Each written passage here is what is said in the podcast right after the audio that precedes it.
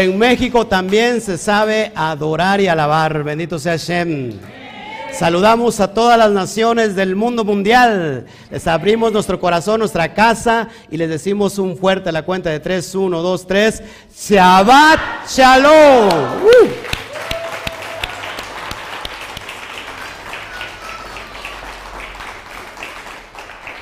Bueno, gracias a todas las familias que se están ya conectando a, nivel mundial, Estefania Medina, María Rojo, Luis Pérez, Nelly Telles, Tibisay, eh, Alexander Alzate de España, un fuerte aplauso a España, la madre tierra. Bueno, creo que si menciono las naciones, tengo que mencionar a las demás. María Rojo creo que nos ve, eh, bueno, creo que es en México, Luis Pérez, República Dominicana. Tibisay nos, nos ve desde Colombia. Eh, Yamel Pizzi, México, Alexander, eh, gracias, gloria al Eterno, Daniela eh, Candelas, gracias desde Querétaro, gloria al Eterno, de la Cruz Rose que nos está viendo desde Estados Unidos, un fuerte aplauso a todos ellos, por favor.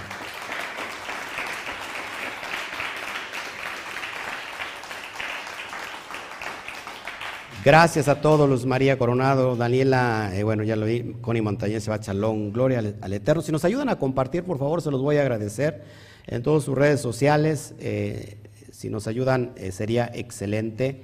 Eh, yo estoy muy contento, sin duda, porque cada día que es un día de Shabbat tenemos que estar muy contentos. Nuestro corazón se tiene que alegrar. Creo que este canto que acabamos hoy de interpretar es un canto a las naciones, es un canto de, de avivamiento, porque creo que todas las naciones se están levantando, juntamente con África, con Europa, con América Latina, con Norteamérica, con Países Bajos. Wow, la verdad es que yo estoy completamente sorprendido y este Shabbat se hizo para que disfrutemos todos en familia. Ayer nos escribieron desde Holanda, imagínense una hermana que está en Holanda y que está conectada con esta nueva dimensión. ¿Por qué digo, no es que sea nueva, sino que es nueva para nosotros, lógico? Y que hoy, ¿qué, escuchaba, qué sentía su corazón cuando estábamos cantando? Que usted se conectó inmediatamente porque nunca habían escuchado este canto, ¿verdad? Y usted se conectó inmediatamente. ¿Qué, pasó en su corazón? ¿Qué sintió? A ver, ayúdeme. Como el cántico de, Moshe. Como que nos, nos transportó y nos lleva a esas dimensiones. Que creo que a veces no hacen falta instrumentos, ¿no? Fíjense, nuestras voces son el instrumento y todavía tengo aquí el ritmo dentro de mí, ¿eh? Como que quiero danzar, pero no, no dancé porque usted como que, no sé, ¿Le da, pena a usted expresar sus, sus, emociones para el Eterno? No nos debe de, dar. Bueno, saludamos a todos. Eh, Virginia Romero, gracias desde Argentina. Un, fuerte aplauso, Argentina.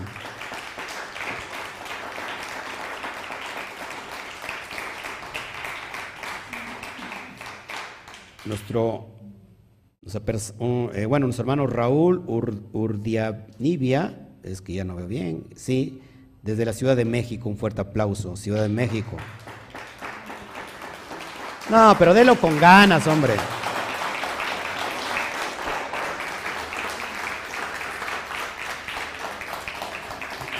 Y bueno, creo que mi corazón es lo que expresa hoy en esta bendita tarde. Si no han compartido, por favor, eh, en el grupo de WhatsApp, lo pueden hacer, por favor. Se los voy a pedir para que este, puedan entrar más. ¿No? ¿No hay nada? Ok. Este, como, ¿se acuerdan cuando iba, iban aquellos discípulos del Mashiach que habían crucificado al Mashiach? Iban tristes, iban camino a Emaús. Y en el camino a Emaús se les presenta alguien y les empieza a citar todas las escrituras, la ley y los profetas. ¿Por qué van tristes? ¿Por qué andan así? es que nuestro Mesías lo han crucificado, ha muerto. Se acabaron todas las esperanzas para ellos. Porque el Mesías es el que viene precisamente a traer la paz mundial, a traer eh, el shalom y sobre todo el Mesías anuncia y, ojo aquí, el Mesías es aquel que cumple el propósito de, Hashem, ¿para qué? para redimir a todo Israel. Y se había muerto, entonces todo eso se vino abajo. Y caminó con ellos rumbo a Emmaus y llegando a la casa, a la aldea, lo invitaron a quedarse. Quédate con nosotros. Partieron el pan y se les cayó el velo y les fue revelado quién era ese personaje. Ese personaje era el Mashiach. Bendito sea su nombre. Y después, platicando entre ellos, ya cuando vieron, se desaparece, se fue, dice, ¿acaso no ardía nuestro corazón cuando nos citaba todas las escrituras? Y eso, amados hermanos, se me ha quedado impregnado a mí porque todo el tiempo arde mi corazón al estar ante la presencia del Eterno, al escuchar de viva voz en mi corazón su palabra. Es lo que pasó con estos hermanos, con estos discípulos del Mesías, que al escuchar la bendita Torah, su corazón irradiaba ese calor, ardía en fuego. Este canto, yo he experimentado eso. Yo les pregunto, ¿qué acaso no ardía su corazón cuando cantábamos esto?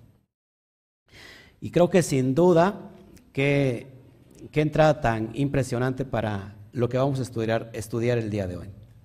La segunda, eh, el segundo capítulo a, la carta de Hebreos.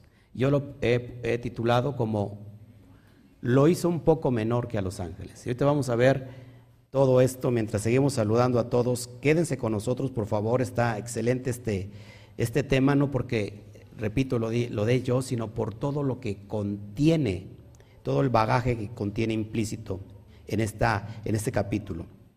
Así que ayúdenos a, compartir, a compartir, por favor. Shalom, Verónica Rojas. Verónica Rojas es una amada, hermana que sintió el llamado y me llamó a mí y me dijo, pastor, ¿sabe qué? Yo quiero iniciar aquí en Utah, en Utah, en Estados Unidos. Y y me dijo, ¿nos puede usted apoyar? Yo le dije, con todo, con todo mi corazón, porque para eso estoy. Y bueno, hace ocho días, el martes para ser preciso, o el martes pasado, iniciamos eh, poniendo la primera piedra de esta verdad en Utah. Espero que oren por nosotros, oren por nuestros hermanos que están en Utah, para que Utah empiece a crecer mucho allá este mensaje. Así que abrazos, amada Verónica Rojas, abrazos a tu esposo, a, a Joseph, y abrazos a todos los, a, los hermanos que estuvieron con nosotros ese día. Gracias a, todos ustedes, eh, Altagracia, gracias amado, amada hermana, un fuerte aplauso a Alemania, nos está viendo desde Alemania.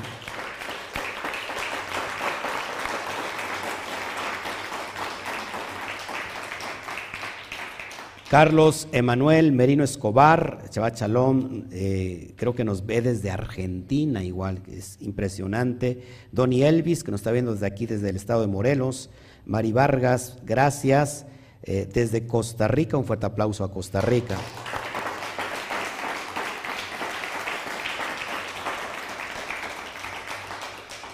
Gracias. Eh, ¿Quién más? Patricia Páez desde Colombia. Gloria al Eterno. Gracias a todos, gracias, la verdad. Yo creo que muchos no están entrando porque a lo mejor, como a veces entramos tarde, digo a veces entre comillas, ¿va? Me no, te va a entrar bien tarde, pero ya entramos bien puntuales. Pero gloria al Eterno. Mientras esperamos que, que se añadan más, por favor, si pueden pasar los, las alertas, por favor, para que podamos, a todos los que faltan, acá los esperamos. Gracias a todos. La verdad es que estamos muy, muy, muy complacidos con todo lo que el Eterno está haciendo. Gracias. Sí, de Argentina, ok, gracias Carlos Emanuel. Tenemos muchos hermanos de Argentina eh, que, están siendo llamados. Eh, de hecho, todos los países están siendo llamados. ¿Qué le parece? Bueno, amados hermanos, eh, ya oramos, nosotros ya oramos, porque a, veces luego me han dicho, es que el pastor ni ora cuando inicia sus estudios. Bueno, lo que pasa es que hay algo que se, se tiene que hacer en privado y es la oración y yo todo el tiempo tengo que estar preparado. Y luego oramos a veces fuera del aire, ¿no? Como lo acabamos de hacer.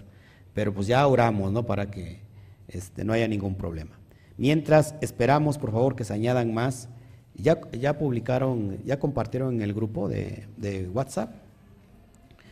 Este, para que, a ver, este, los niños son pequeños, ¿se acuerdan que requieren, este, requieren que, que los estén vigilando? Mi esposa me sirve mucho aquí porque me ayuda a compartir y, todo esto. Así que si alguien le puede echar la mano ahí, por favor. Gracias, este, Verónica Rojas. Gracias, gracias. Es impresionante lo que estamos viviendo hoy. Bueno, vamos a, vamos a hacer una tefilá más que nada por los hermanos que nos están viendo desde otras naciones y que, que todos estemos en conjunto, en unidad en Ejad para poder esparcir la semilla. Padre amado, te doy a ti toda la gloria. Eres grande, poderoso, maravilloso. Hoy nos has conjuntado, papá, y como hace un rato lo mencionamos, Abacadosh, estás levantando ese remanente que tiene que ser atraído por tu bendita palabra, por tu bendito Torah. Y hoy estamos muy complacidos, Padre, porque es un día especial, es un día de Shabbat. Gracias, Padre, por los méritos de este maestro, este rabí que nos vino a enseñar completamente la Torah y que hoy está exaltado. Lo exaltaste lo sumo y le has dado el Shem, el nombre que es sobre todo nombre. Te doy a ti toda la gloria, Padre, porque hoy no podemos, no tenemos pretexto para no cumplir lo que está escrito. Gracias, Padre, por tu infinita misericordia y por tu infinito rajen. Tú eres grande, poderoso y maravilloso. Que este tema, que este, esta instrucción llegue a los corazones, Padre, de los que están del otro lado de la pantalla y aún, Padre, a los que van a entrar mucho tiempo después y quizás eh, un día, una semana, un mes, un año, a través de este estudio tú toques su corazón, como lo has hecho con muchos hoy están presentes aquí, Padre. Te doy a ti toda la gloria, la honra y la alabanza. Amén, amén y amén. Bueno, ahora sí, este, vamos a, sacar nuestra Torah y, vamos a, a, ver este capítulo 2, que la verdad está impresionante, está preciso, está excelente y yo quiero que pongan mucha, pero mucha atención. Vamos a hablar de algo que les interesa y nos interesa y nos tiene que interesar a todos nosotros. De hecho, el capítulo inicia con una salvación tan grande. La pregunta es aquí, ¿cuántos, cuántos de aquí o cuántos hemos creído o habíamos creído que éramos salvos? Y si alguien le pregunta en una iglesia, no sé, de cualquier denominación cristiana, normalmente van a decir, yo soy salvo, porque he confesado a Jesucristo como mi Señor. Y esa postura las han enseñado toda la teología cristiana durante tantos años. Pero en realidad es por declarar que Jesús es el Señor porque soy salvo. ¿O cuál es la perspectiva hebrea? Y es lo que yo les quiero enseñar. Porque hay gente y hay denominaciones enteras que dicen que la salvación no se pierde. La salvación es eterna y yo también digo que la salvación es eterna, pero de parte de quien la otorga, no así a quien la recibe, porque la salvación se puede perder. Y si no, este libro, este capítulo, nos va a abrir el panorama. Yo he hablado mucho de esto y, el autor, recuerden que, que, aunque muchos dicen que fue Pablo, Rab Shaul, yo, eh, yo como otros eh, no concuerdo con ello, aunque tiene mucho conocimiento y tiene una profundidad como yo digo, bien profunda. Y para entender el libro a los hebreos tenemos que tener mucha cultura, ojo, judía. Tenemos que conocer mucho de la cuestión de los levitas. Tenemos que conocer de los asuntos de los korbanot. Tenemos que conocer los asuntos de Yom Kippur. Tenemos que conocer el, sacrificio que se hacía el Kohen Gadol en Yom Kippur, que es el pecado de Hatat. Y si esos pequeños detalles no lo sabemos, no podemos conocer e interpretar la carta a los hebreos. La carta a los hebreos está dirigida a un, a un público específico. Está dirigida a los judíos. De hecho, esta carta, junto con la de Santiago, la de Pedro, Juan y, y este, y se me olvida el nombre, este, y Judas, o Yehuda, son cartas a los judíos. Ojo aquí, cartas a los judíos. ¿Y por qué vamos a estudiar una carta que es a los judíos? Porque, aunque no somos judíos, pero sí somos Israel. Entonces, se divide, se divide el panorama de los emisarios en dos partes muy eh, esenciales. Uno, un emisario, que es la palabra emisario en hebreo, shaliach. Un shaliach es enviado a un grupo definido y otro emisario es enviado a otro grupo definido. El primero lo conocemos como el que es enviado a los gentiles, a los goín, no meramente gentiles paganos, lo he explicado, sino a gentiles que se les conoce como los dispersos, los dispersos, los que habían perdido la identidad y que habían sido enviados a dónde? A la dispersión, que se perdieron en el 720 antes del Mashiach. Conocidos como las ovejas perdidas de la casa de Israel. Y si no, mira lo que dice, por ejemplo, Pedro, vamos para allá rápido, y Pedro 1.1, quiero que ponga mucha atención, porque sin duda esto es impresionante que, lo vayamos comprendiendo, porque si no entendemos todo esto, si no, fíjense, porque cuántas personas aquí eh, pensábamos que los gentiles es cualquier gente. Levante la mano.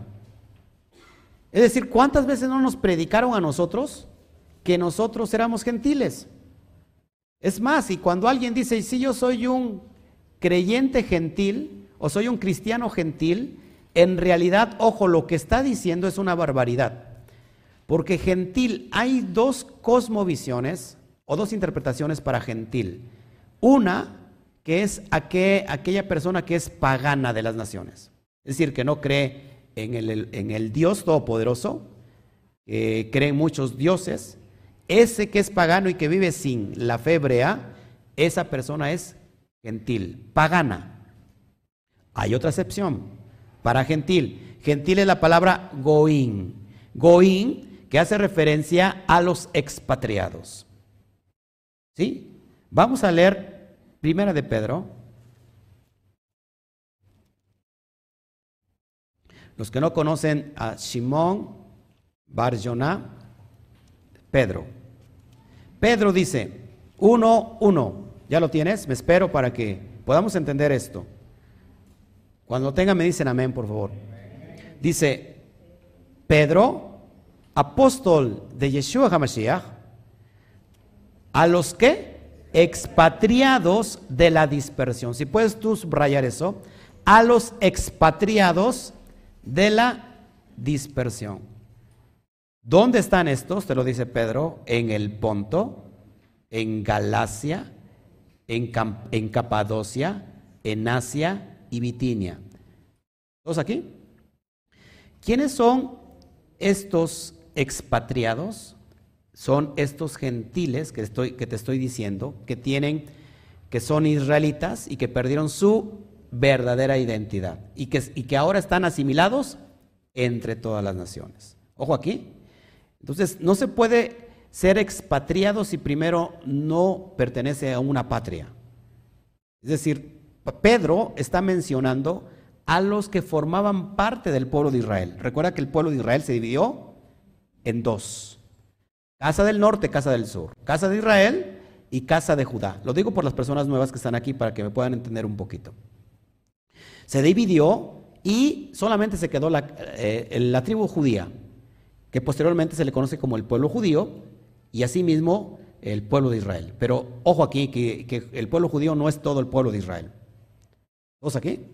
De hecho, hay una profecía en Ezequiel 37 que se van a unir esas dos casas para que sea un solo Israel. Ahora, estos expatriados, y aquí me llama la atención si lo puedes ver, dice Galacia, porque hay alguien que le escribe a los Gálatas, es precisamente lo que voy a mencionar ahorita, que es el apóstol Pablo. Ok, pero la palabra Galacia viene del término original hebreo galut. Galut que significa dispersión. Esto es bien importante.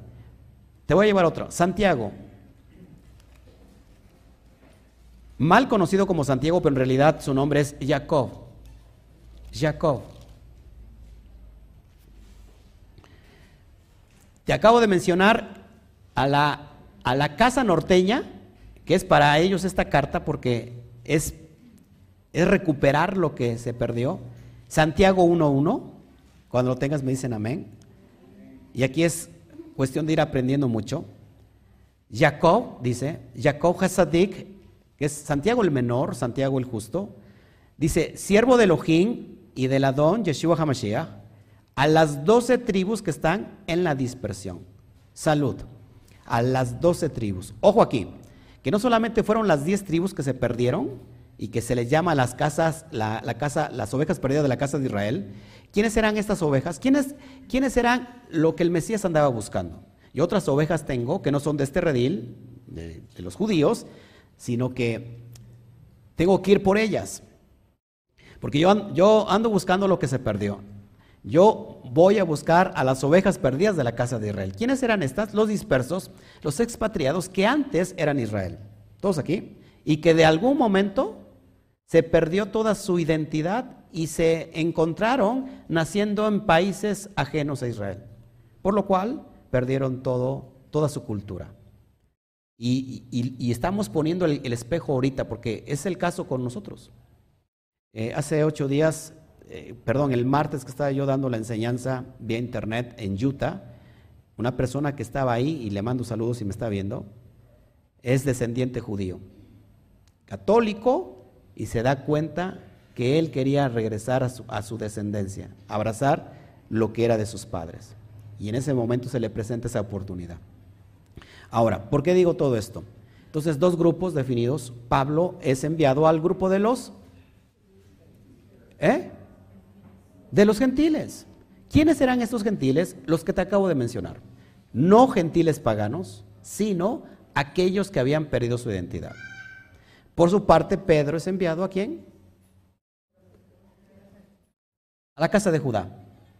¿Por qué, fíjense que ahorita vamos a aprender mucho porque ¿no se les parece raro que una y otra vez, por ejemplo, unos son enviados, Pablo es enviado a los gentiles, a, la casa norteña y Pedro es enviado a la casa sureña para que se unan en una sola. De hecho es el propósito del Mesías, redimir, unificar lo que se dividió. ¿Todos aquí? Y usted dirá, ¿y por qué no entra en plan todas las naciones? es que en ese proceso entra, eh, tiene el plan de entrar todas las naciones. ¿Cómo? ¿Cómo me adhiero yo a el pueblo de Israel si no soy judío ni soy israelita?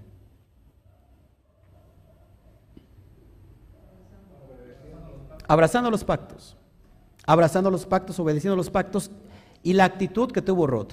Ruth dijo, de ahora en adelante, aunque ya no tienes eh, hijos para darme, le dijo a su suegra, pero desde ahora tu, pueblo será mi pueblo. Y tu Dios será mi Dios. Tu Elohim será mi Elohim. Y ahí es donde se convierte a Israel. O sea que si tú no tienes genética en la sangre, genética judía, genética de Israel en la sangre, ahora es por vía del Mashiach que tú puedes abrazar esos pactos. Pero originalmente el mensaje va dirigido a Israel. Hablamos, habíamos hablado de la predestinación. ¿Qué es la predestinación? No es otra cosa. No es tú sí estás, eh, tú sí, tú no, tú sí, tú no. Eh, no es eso, sino la predestinación tiene que ver con elegir a un pueblo y ese pueblo es Israel. ¿Cómo estoy incluido? Yo soy predestinado. Si eres predestinado, si eres Israel, punto. No hay, no hay, no hay una teología como nos presenta en el cristianismo, que hay la teología de que, de cómo se llama, de la elección y otros que, no, que, no importa lo que hagas, eh, que no vengo a hablar sobre esas doctrinas, yo tengo que enseñar la perspectiva correcta. ¿Cómo soy elegido? ¿Cómo soy eh, predestinado? Punto, siendo Israel. Hoy, si ustedes están bajo esa misma visión, todos ustedes y yo hemos sido predestinados. Nadie de aquí puede ser desechado. Ojo aquí, ¿eh? Nadie de aquí puede ser desechado. Al menos que él mismo se deseche. Al mismo que él mismo se corte de Israel. ¿Cómo me puedo cortar de Israel? Una vez que ya he abrazado los pactos y es lo que vamos a meternos, ¿cómo me puedo cortar de Israel? ¿Por qué tengo que cuidar una salvación tan grande? ¿Cómo puedo ser cortado de Israel? Ojo, por el pecado. ¿Qué pecado? ¿Se acuerdan? ¿Qué pecado causa caret? La palabra care en hebreo es que se ha cortado de Israel. ¿Qué es el pecado caret? El que causa el caret, el que me corte el eterno de Israel. El pecado abón. Así que si le van a ofrecer abón a su casa, no los acepte porque les llevan pecado. Abón, que tiene que ver con el pecado de iniquidad o el pecado pesha. El pecado es la iniquidad en griego es anomía. Y anomía significa a sin, nomos ley, sin ley. Es decir, que aquellos que están sin ley, présteme atención bien fuerte, si aquellos que están, aquellos que están sin ley, sin Torah, esos serán cortados de Israel. Ahora, no todos nosotros tenemos Torah, ¿sí o no? ¿Qué pasa si yo, yo puedo ser cortado? ¿Cómo? Desobedeciendo. Cuando has tirado al, bote de la basura los pactos. Hay personas que se empiezan a guardar Shabbat y dicen esto no es para mí, como que eh, es de mucha entrega, yo vuelvo a mi domingo.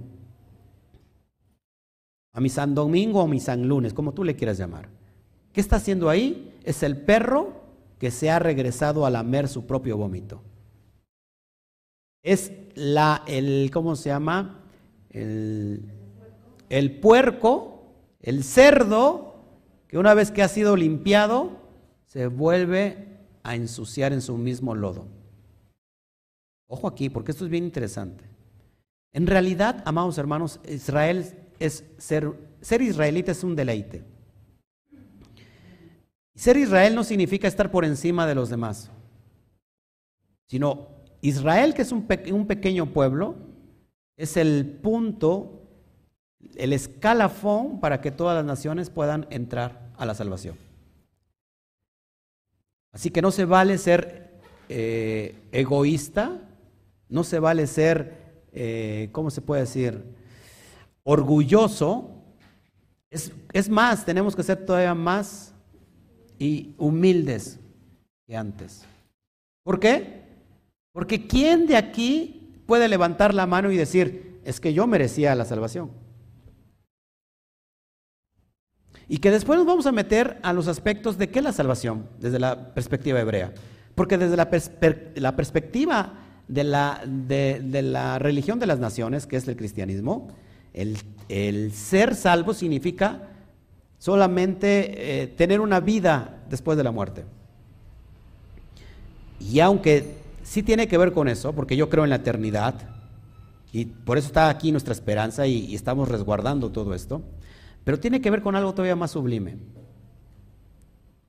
Tiene que ver con algo más sublime.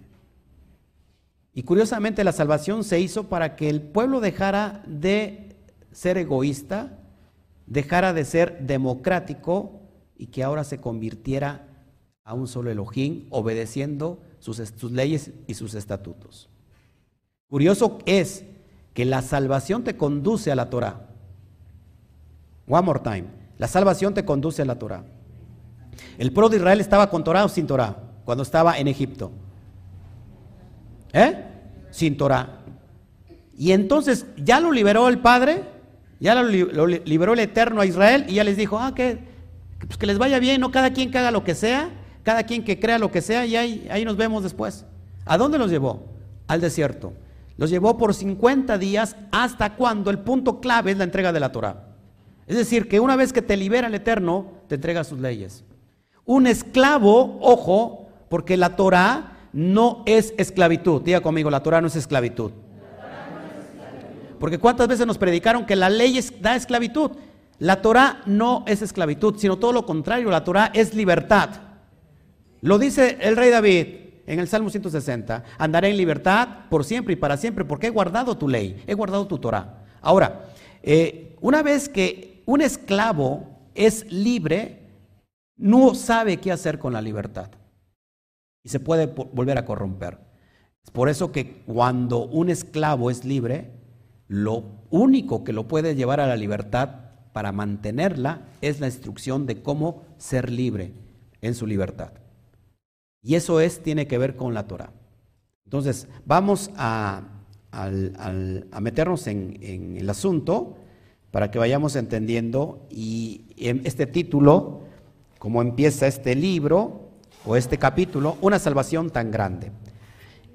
Y todo es repetitivo, diga conmigo, todo es repetitivo. Si hay una salvación tan grande, tuvo que hacer una, una salvación más pequeña. ¿Cuándo sucedió la salvación no tan grande como esta? Ojo aquí. Cuando el pueblo salió de Egipto, cerca de tres millones y medio, por ahí así, no contando creo que con niños, ahí tengo la, no tengo la, la, la, suma completa, pero sí, sí la escribí. Ojo aquí. Y esta está diciendo una salvación tan grande. Significa que entonces va a haber un segundo éxodo. Más grande que el primero. ¿Y cuándo sucede eso? Apúntalo si quieres, Jeremías capítulo 16, verso 15 al 17, donde nos habla de un segundo éxodo, pero que ahora no va a ser solamente de Egipto, sino que ahora va a ser de todas las naciones. Y yo me alegro porque aquí en México nos van a sacar de esa esclavitud. De Europa, de México, de la América Latina, de todas partes del mundo. Ya lo tienen, si quieren, rápido lo leemos para darle contexto. Jeremías capítulo 16, voy para allá rápido.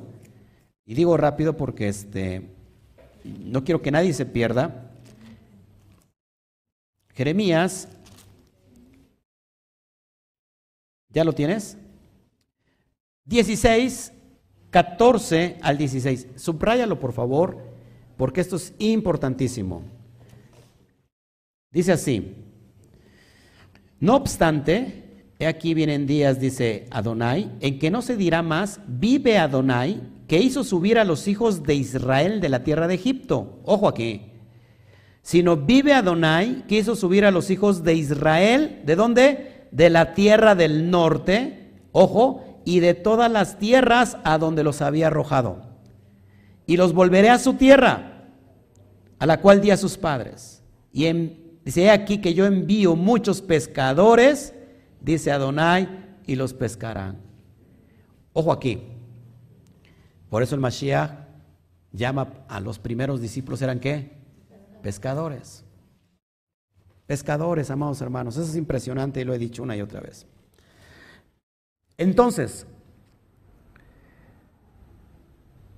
lo quiero decir y se me enchina la piel, aso. Solamente cuando una persona está enamorada de, del Eterno. El libro de Oseas en el capítulo 1 dice,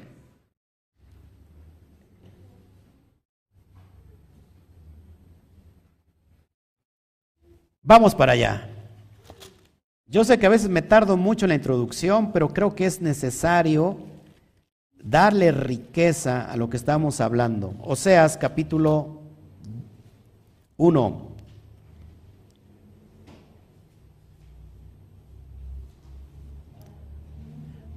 Verso 10. Verso 10. Váyalo apuntando, por favor.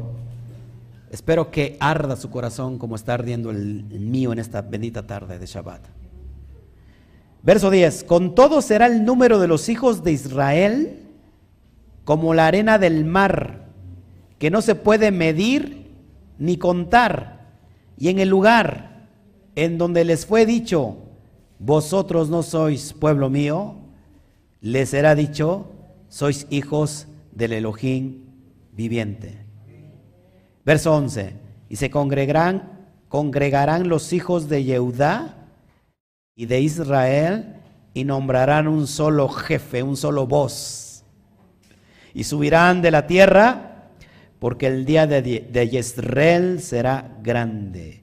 La palabra Yisrael se parece a Israel, pero no es Yisrael significa Adonai siembra. Adonai siembra. Ese día será grande. ¿Pueden entender eso, amados hermanos? Que eso está ocurriendo ahora mismo. Voltea a ver al de junto. que está junto a ti es parte del proceso del plan de redención de parte del Eterno, enviando su ungido, a Yeshua HaMashiach. Salvación en hebreo, ¿cómo se dice? Yeshua. Yeshua. Salvación en hebreo es Yeshua. Yeshua. Yeshua. Salvador, Moshiach. Moshiach. Yeshua, salvación. Salvador, Moshiach. ¿Sí? Ahora sí, vamos a abrir entonces capítulo 2 de Hebreos. Dice así, vamos a irlo explicando paso a paso. Por tanto, es necesario que con más diligencia atendamos a las cosas que hemos oído, no sea que nos deslicemos. El autor está diciendo, ojo aquí, pongan diligencia, atendamos, y está, va a hablar de Yeshua, de Yeshua, de la salvación, no sea que nos deslicemos. Verso 2. Porque si la palabra dicha por medio de los malajín, de los ángeles, ¿qué significa malajín? No, no significa ángeles, significa mensajeros. Si la palabra aquí puede referirse tanto a ángeles como a mensajeros. En este, en este aspecto se está refiriendo a los dos. Ahorita le voy a explicar por qué. Porque si la palabra dicha por medio de los malajín, ¿qué serían los malajín de antaño? ¿Quién cree que serán los malajín? Los profetas. Nuestros padres, Abraham, Isaac, Jacob, todos aquellos que proclamaron la Torah, fueron malajín. Y los malajín también se les conocen, los malajín, lo que estamos hablando de estos seres divinos, se les conoce, se les conoce también como el Benei Elohim, Benei Elohim, hijos de Dios. Dice una vez más, porque si la palabra dicha por medio de los ángeles fue firme, ¿cuál palabra? La, la constitución, la Torah, y toda transgresión y desobediencia recibió justa retribución. Dígame usted si el pueblo de Israel no recibió a causa de la transgresión y la desobediencia una justa retribución. Claro, ¿y qué está diciendo el autor? Que no se les olvide lo que nuestros padres en el pasado hicieron, por lo cual recibieron. No tengan esto en, no tengan en poco esta grande salvación. Es lo que es, lo que es el contexto de, de lo que le estoy hablando. Verso, fíjate, aunque los ángeles son inferiores al Mesías, y al final incluso inferiores a los seres humanos, que son salvados, eso lo vemos en el capítulo 1, verso 14, sin embargo, su papel no es no es insignificante, porque a través de los ángeles Elohim pronunció una palabra. ¿Cuál es esta palabra? La Torah. El judaísmo reconoció el papel intermediario de ángeles en el monte de Sinaí, según relata Hechos 7:53. Hubo un intermediario también, los ángeles fueron intermediarios, y eso, eso el pueblo judío lo sabe. Y y este, y este tema, este capítulo he llamado un poquito menor, hecho, hecho menor, hecho un poquito menor a los ángeles, hablando del Mesías. ¿Por qué en el capítulo 1 dice hecho mayor a los ángeles? Hablando del Mesías. ¿Y por qué este capítulo 2 está, está diciendo que es un poco menor a los ángeles? Porque está hablando de dos tiempos. Y si no entendemos eso, entonces nosotros nos volvemos locos con algo que no existe en la perspectiva hebrea. Y ahorita te lo voy a explicar. Seguimos avanzando. En la Torah, cada violación, ojo y acto de desobediencia recibió sus justos desiertos. Recordemos que el pueblo, cuando adoró el becerro de oro, se llama eso, esa acción se llama abodazara. La abodazara, la abodazara significa idolatría. Un pecado que el Eterno abomina. Cuando hicieron a Bodazara con el becerro de oro, el, Eterno los, los, perdonó, ¿sí o no? Dígame fuerte, ¿sí o no? ¿Sí los perdonó? Sí, pero, ojo, Él fue justo con lo que hicieron. ¿Por qué? Porque si no los hubiera perdonado, los hubiera raído, los hubiera consumido. ¿Y qué hizo Moshe? Padre, no consumas a este pueblo, por favor. ¿Y qué dijo el Eterno? Voy a levantar de ti otra nación, de ti voy a, a levantar de Israel. Padre, no consumas al pueblo, porque ¿qué va a decir? Que lo sacaste para morir. Y por la intervención de Moshe Rabenu, se les da la segunda oportunidad. Diga conmigo todos, segunda oportunidad.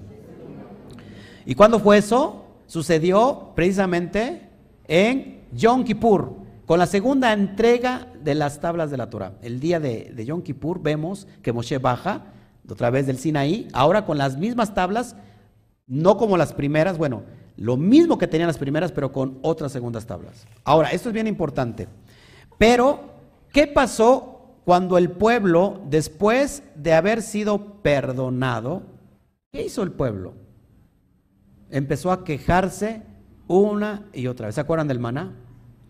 Ya del maná estamos hasta el gorro, lo digo en mis, propias palabras, no dice así, lógico.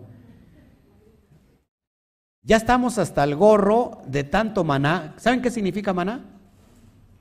¿Qué es eso? Es lo que significa. ¿Qué es eso? Pues que era, pues que era un pan, era un pan divino, era un alimento divino que los llenaba, los saciaba y que tenían que, recoger maná durante los primeros cinco días y el sexto lo recogían doble vez, porque el séptimo no había maná.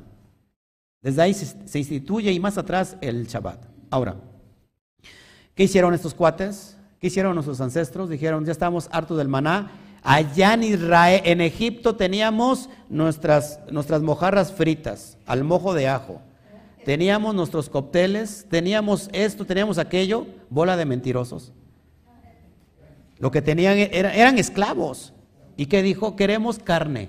¿Y qué dijo? Ok, les voy a dar codornices hasta que se les salga por la boca. Por la nariz, ¿verdad? No sé por qué dije boca, bueno. ¿Alguien alguna vez de chiquillo, de chiquillo a mí me pasó, no tiene mucho tiempo, que comía arroz y se me salía por la nariz? ¿No le pasó nunca eso? Se siente re feo. ¿Sí te ha pasado a ti? O sea que solamente tú y yo somos los extraterrestres y todos los demás somos... Se siente feo. Ahora imagínate que te salga la carne de las codornices. Mucha gente se murió. Y el Eterno todavía perdona. Y de repente se levanta un grupito ahí contra Moshe. La rebelión de Korah o Coré. Y de otra vez, ¿cuántos muertos? Y se levantan y se quejan y se quejan y se quejan. Por eso, por eso el Eterno, porque ya les había perdonado. Por eso los llevó 40 largos años por el desierto y no entró ninguna de esa generación hasta que todos se hayan muerto. Es más, no entró ni Moshe. ¿Mm? Solo dos que creyeron, pero esos ya pertenecían a la nueva generación. ¿A quién? Yehoshua y Caleb. Pero todos los demás, muertos. Es decir, amados hermanos, que si nosotros pensamos, porque estamos bajo la gracia, y yo creo eso, ¿cuánto estamos bajo la gracia? El pueblo de Israel estaba bajo la gracia. ¿Qué es la gracia? La gracia ha existido. De hecho, la gracia es preexistente, porque el Eterno es en sí mismo gracia. ¿Qué halló Abraham? Gracia. ¿Qué halló Noah? Gracia. ¿Qué hallaron todos los hombres? Gracia. ¿Qué hallaron Noé? Eh, perdón, este Moshe? Gracia. La estaban bajo la gracia. Pero si nosotros pensamos ahora en este día que, como estamos bajo la gracia, ya puedo hacer lo que quiera y, no, y, el Eterno me va a perdonar, creo que nos estamos equivocando. Y de esto, de hecho, este, este es el asunto primordiario que, que se toma en esta carta. Amén. Entonces, cada rebelión tiene siempre un justo desierto. ¿Sí o no? Mira, muchos de estos no lo saben, pero ¿saben por qué? Porque eh, el pueblo de Israel se, se dividió y fue llevado también al exilio. Primero, ¿saben por qué? Porque fueron 40 años. Pero ¿cuántos años estuvo Israel en, Misraín, en Egipto? 430 años. ¿Saben a qué, se llevó, a, qué a qué los llevó a ese exilio? ¿Saben por consecuencia de qué fueron llevados a ese exilio, Israel? por haber vendido a Yosef Hasadik, a José, al justo. 430 años. Todo recibe su justo desierto.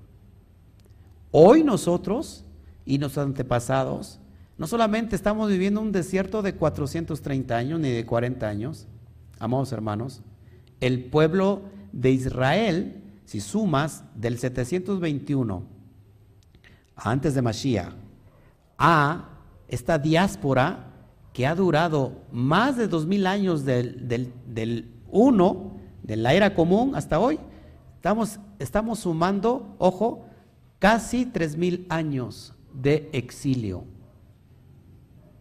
por la transgresión.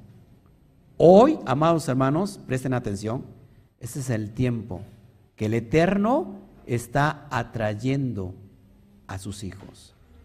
Ojo, dice el, el libro de Shemot, prepáralos que se santifiquen hoy y mañana, porque al tercer día yo desciendo. Estamos viviendo el tercer día. ¿Por qué el tercer día? Estamos en el siglo, perdón, estamos ya viviendo, sí, el, el siglo tercero. Es decir, mil años, dos mil años, y desde el 2001 en adelante estamos viviendo ya en el año 3000.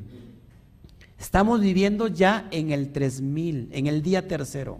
Santifícalos hoy y mañana, les dice el Eterno, porque voy a descender al día tercero. El Eterno envía el Mashiach al día tercero. Y como dijo el Mashiach, así como estuvo Noah en el vientre del, del gran pez, así estaré yo bajo la tierra. Pero el tercer día resucitaré. Hoy está resucitando Efraín. Hoy está resucitando Efraín.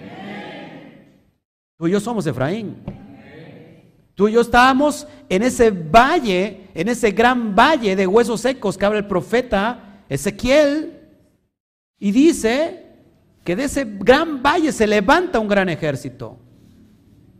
¿Y cuándo tú y yo estuvimos muertos? Porque tú puedes preguntar, ¿yo cuándo fui una calaca tilica y flaca? ¿Yo cuándo estuve muerto? Estuvimos muertos en medio de nuestros pecados y delitos. Pero hoy hemos sido justificados. Por eso hoy se está aclarando esta revelación y al Padre que no tiene prisa, pero que hoy es el tiempo, le llevó a esperar casi tres mil años para que esto sea revelado a sus hijos y que este exilio y que este desierto ha sido con mucho amor. Te atraje con cuerdas de amor.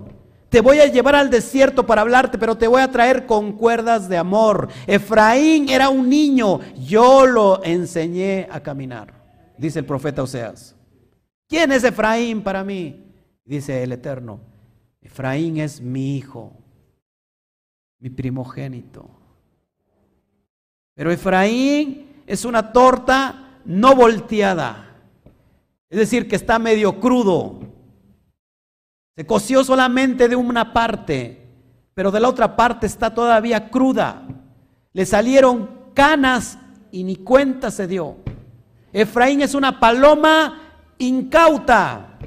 Efraín es una paloma incauta. Le robaron su identidad a Efraín. Y dice Isaías capítulo 28 que la corona de Efraín es los ebrios de la corona de Efraín. ¿Cómo está Efraín en estos días? Ebrios. Están recibiendo según el vino espiritual. Y se están emborrachando del vino espiritual. Y no saben que los que le están dirigiendo y le están hablando solamente son bufones que el propio Eterno les ha enviado. ¿Por qué? Porque no quieren su ley. Estamos hartos de la ley, eh, un mandamiento sobre mandamiento, renglón tan renglón, línea sobre línea, un poquito aquí, un poquito allá. No queremos tu ley. Es lo que dijo Efraín. Ah, no quieren mi ley, entonces les voy a enviar bufones para que los diviertan. En el original, el verso 10, si no me recuerdo de Isaías 28, dice sap la saf, sap la saf, kaf la kaf, kaf la kaf. Escucha cómo se oye, ta, ta, ta, ta, ta, ta, re, re, re, re, re. ¿Ha escuchado eso? ¿Escuchó antes eso en el cristianismo? ¿Y cómo, estaban, y cómo estaba todo Efraín?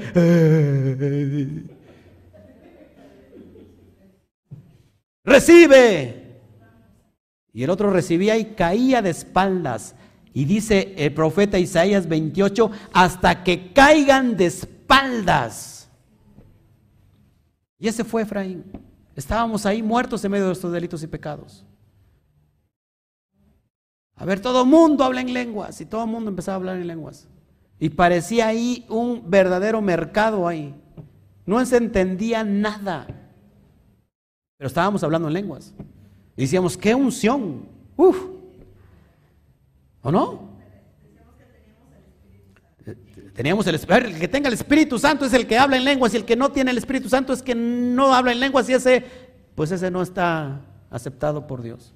Es lo que decíamos. Sin embargo, el Eterno nos estaba diciendo, pobre Efraín, está, está, le falta un lado por coserse. Está medio cocido o medio crudo, como tú le quieras llamar. ¿Por qué? Porque dice el profeta Oseas en el capítulo verso 4, capítulo 4, verso 6, dice, porque ustedes se olvidaron de mi ley, ¿sí? Entonces yo me voy a olvidar de todos sus hijos, por cuanto olvidaron mi ley. ¿Y qué dijo Efraín? No queremos tu ley.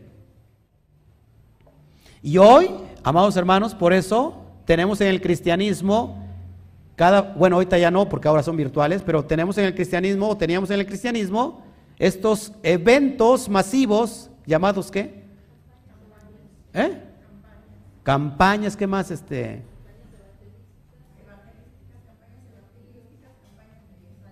No, no, pero los, ¿eh? los congresos, eh, quién sabe qué, y que cada ocho días vamos a traerles a alguien para que se entretenga. La idea es que no se nos vaya y se nos, eh, se nos vacíe la iglesia. Y hoy, tristemente, amados, amados hermanos, dentro de las raíces severas quieren imponer lo mismo en la cristiandad. Hoy también hay congresos. Hay congresos de la mujer, mujer valiente. Hay congresos de los varones, el hombre valiente. Hay congresos hasta de todo dentro de las raíces hebreas. Significado que no han salido. Ese Efraín sigue todavía medio crudo.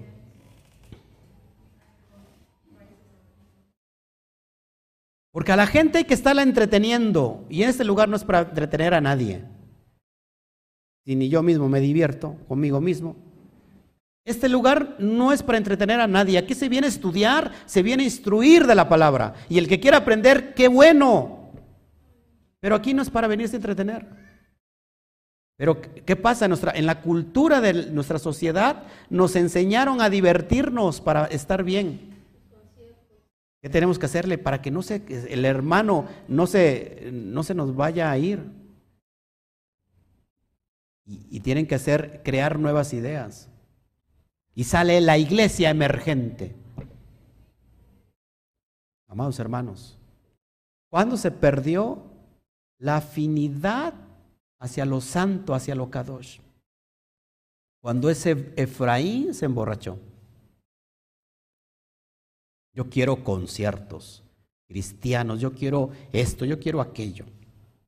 Y resulta que ahora los levitas se convirtieron en artistas. ¿O no? Farándula cristiana, farándula evangélica. Yo por eso no tengo ningún salmista aquí, porque es difícil pagar el precio. Yo un día llegué, habíamos invitado a unos salmistas, a un grupo de la región a cantar y estaban bajando las cosas. Y yo, y cuando vi, no me conocían. Iba llegando a la, la comunidad y estaban unos fumando y otros estaban diciendo groserías bajando, bajando la, los instrumentos y no me conocían. ¿Qué es lo que otorga a alguien que se considera un salmista, un adorador de la presencia divina? ¿Qué es lo que está otorgando? Pero eso hay que darle a la gente porque si no, no, estamos en, esa, en esa moda. Hay que, hay que sentirla, este, que se sientan in, ¿no? Que estén in, que estén en, la, en, esa idea moderna. Porque hay que darles alabanzas, darles música para que no se... Y no extendernos mucho, sobre todo en la prédica, para que también se aburran. Si no, se cansan mucho. Por eso tengo aquí el hermano, para que se cansa. Ahí están los cojines. Hoy, hoy no lo está repartiendo, pero bueno. ah, no, está, los tiene bien. No sé si me explico, amados hermanos. ¿Cuándo se perdió la santidad? Tenemos que regresar a la esencia. Seguimos. ¿Estamos entendiendo? Entonces la Torah especificó las sanciones por las violaciones de sus leyes. Amén. Fíjense, eso lo pongo también para que lo vea. Eh, los castigos reales se imponen en la tierra a través de juicios del Beitín, es decir, los cortes de justicia. y los actos de Elohim. La distribución final de los desiertos justos, como se predijo en el Tanaj, que eso lo, lo expresamos en Daniel 12.3. Vamos rápido para allá, para Daniel, para que pongamos más contexto todavía. Daniel habla de un tiempo que de hecho este pasaje no se puede leer, porque está única y exclusivamente reservado para el tiempo postrero. Daniel capítulo 12, verso 3. Vamos a leer el 2 para que, bueno, vamos a leer desde el 1. Desde el 2. Para que entienda un poquito esto. Cuando lo tengan me dicen amén. Dice así, y muchos de los que duermen en el polvo de la tierra serán despertados. ¿De quién está, de quién está hablando? Escucha una vez, una vez más el verso 2. Muchos de los que duermen en el polvo de la tierra serán despertados.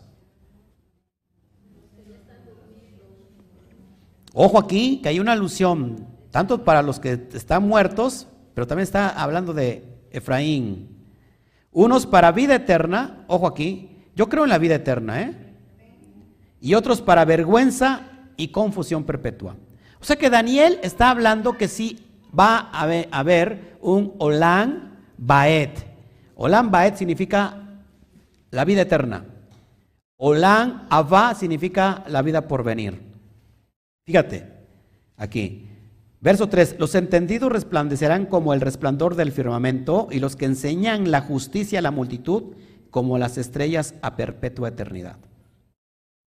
Ojo aquí, esto es bien importante, amados hermanos.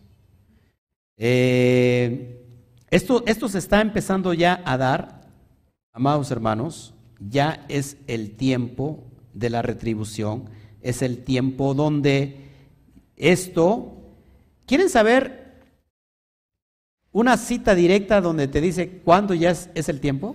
Del el tiempo que está, el tiempo postrero, te lo dice Daniel. 4, ahí mismo, verso 4, ahí mismo estamos, Daniel. Esto es impresionante, amados hermanos. Impresionante.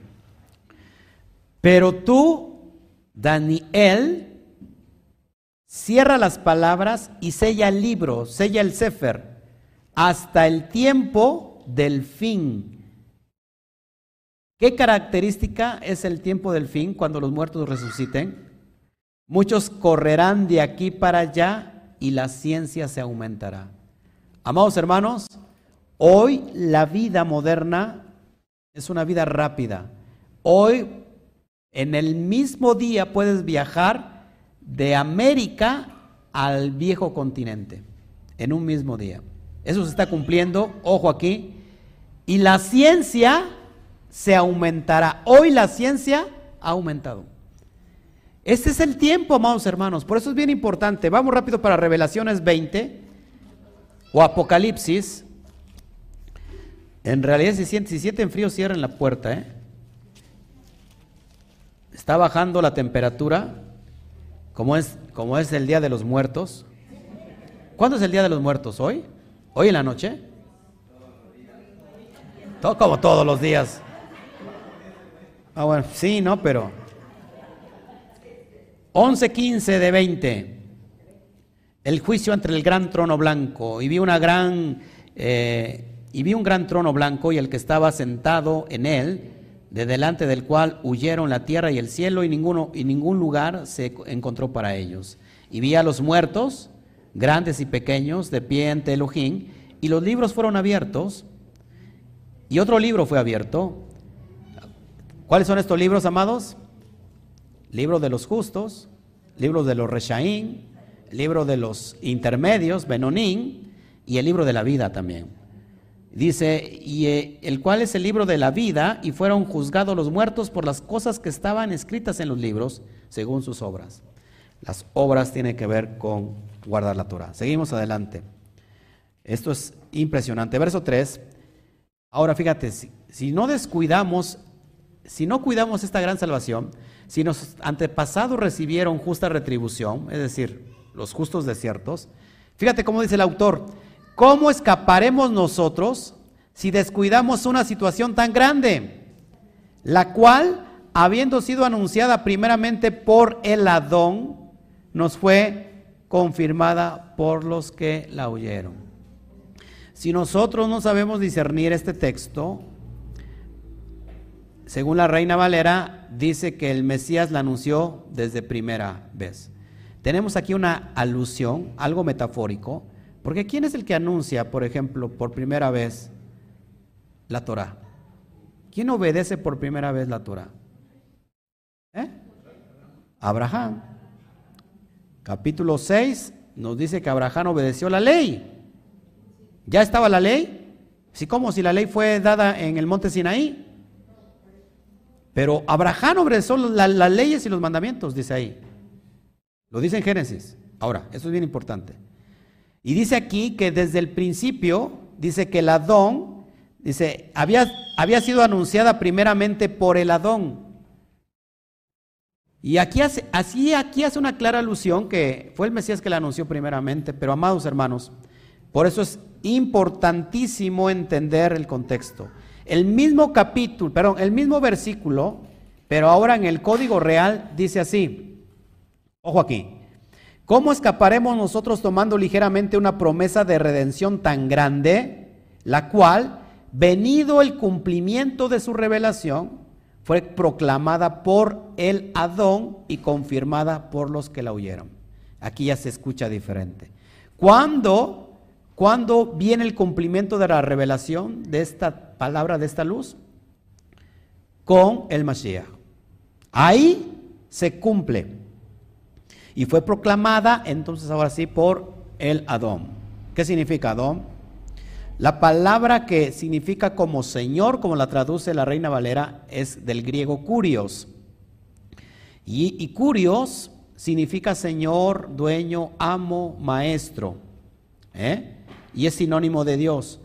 Pero qué curioso, que curios, en el hebreo es la palabra Adón. Y Adón no hace referencia a Adonai, sino hace referencia a Señor, a amo, a rabí, a maestro. Eso es bien importante que entendamos.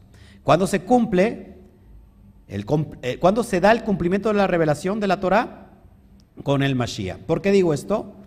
Porque ¿cuál es el propósito del Mashiach? ¿Cuál es el, el propósito de ser enviado para unificar lo que se había perdido, lo que se había dividido? Sigo, sigo adelante. Gálatas 3:13, bien importante este pasaje. No podemos escapar ¿Cómo vamos a escapar nosotros de esta gran salvación?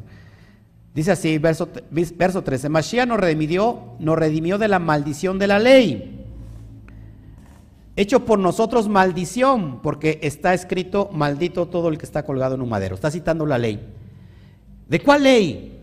¿De cuál ley nos redimió?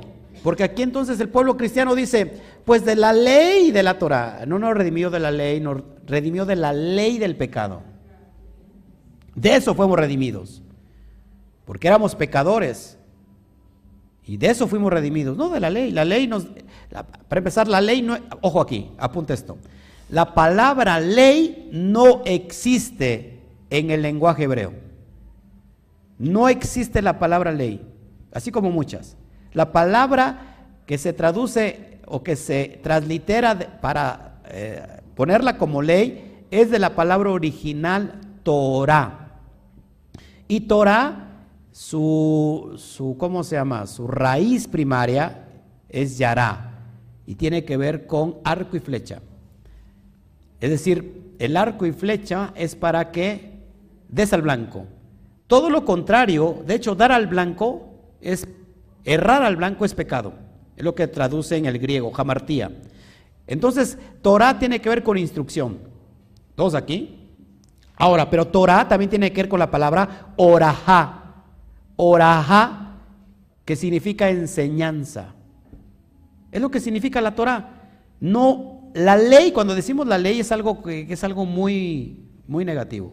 No existe la ley, no existe la palabra ley en la perspectiva hebrea. Por lo cual, el Mashiach nos redimió, nos redimió de la ley, pero del pecado. ¿Todos aquí?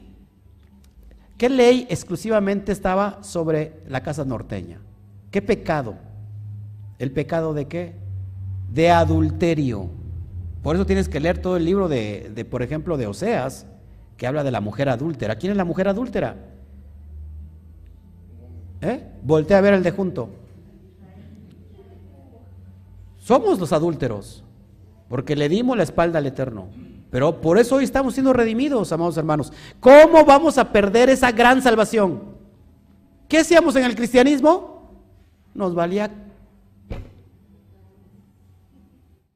Decíamos, nosotros no guardamos nada y seguimos, somos salvos. ¿Por qué? Pues porque ya confesé a Jesús en el, altar.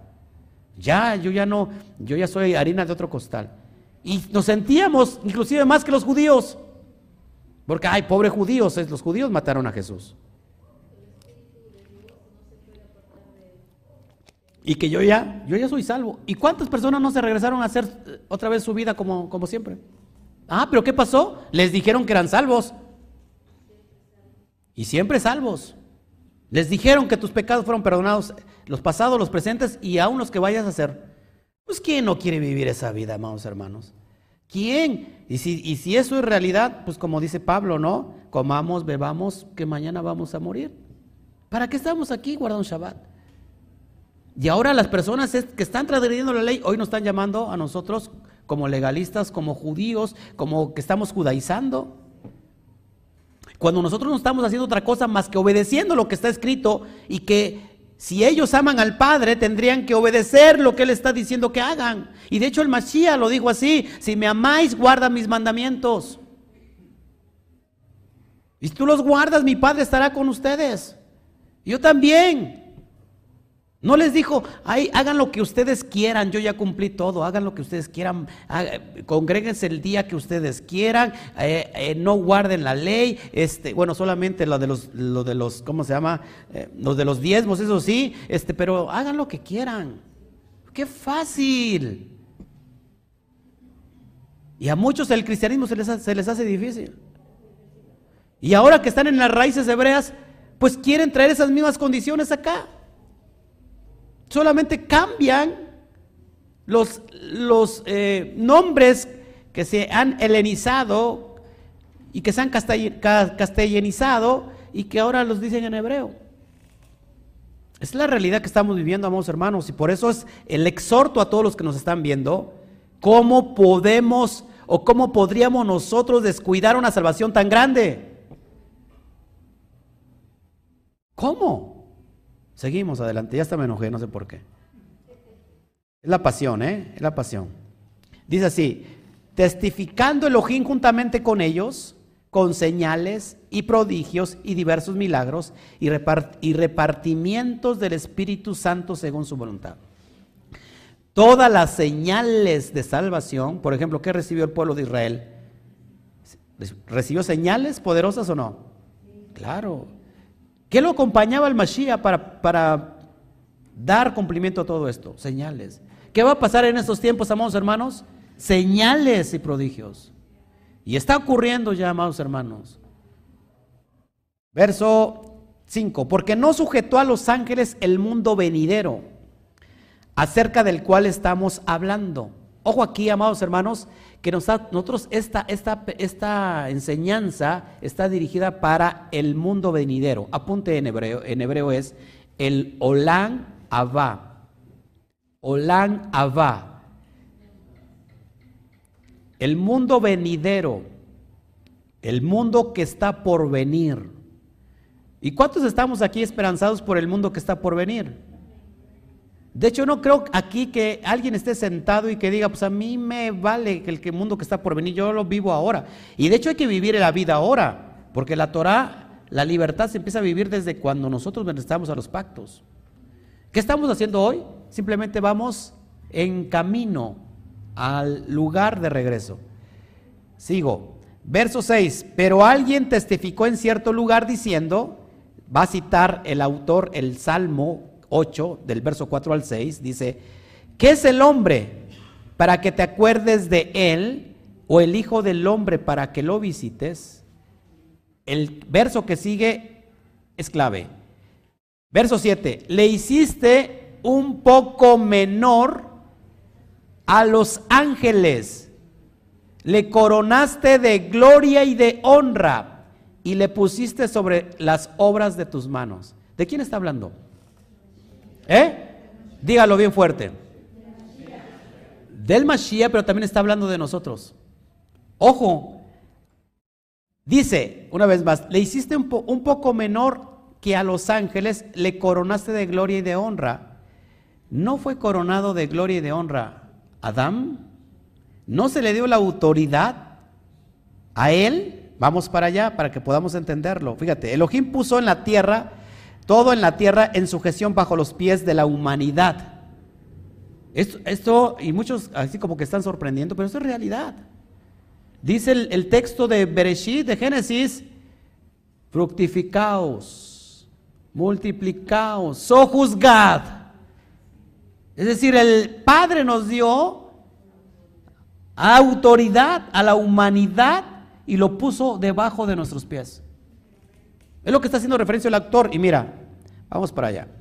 Galat, Génesis 1.28. Dice así. Verso 28. Y lo tienes en pantalla. Y los bendijo Elohim. Está hablando de Adán y Javá. Y les dijo, fructificaos y multiplicaos, llenad la tierra y sojuzgadla y señoread en los peces del mar, en las aves de los cielos y en todas las bestias que se mueven sobre la tierra. ¿Para qué fue puesto el hombre? Para señorear. Si o no lo puso, no le dio autoridad, no le dio honra, no, no le dio gloria y puso todas las obras de sus manos en él. ¿Y qué hizo el hombre? ¿Qué hizo el hombre? Desobedeció. Quiso ser igual a, a Dios. ¿Cuándo quiso ser igual a Dios? Cuando comió del fruto prohibido. El Nahash, el serpiente, le da a Java, a Eva, y Eva, como siempre, hace caer al hombre. Pobre de los hombres, la verdad es que somos incomprendibles, incomprendidos. No somos guiados nada más por los instintos de las mujeres, de veras. ¿Y qué hizo? ¿Qué le dijo la serpiente? Si comes de esto, serás igual que Dios. Apúntalo. Eso se le conoce como Selen Elohim.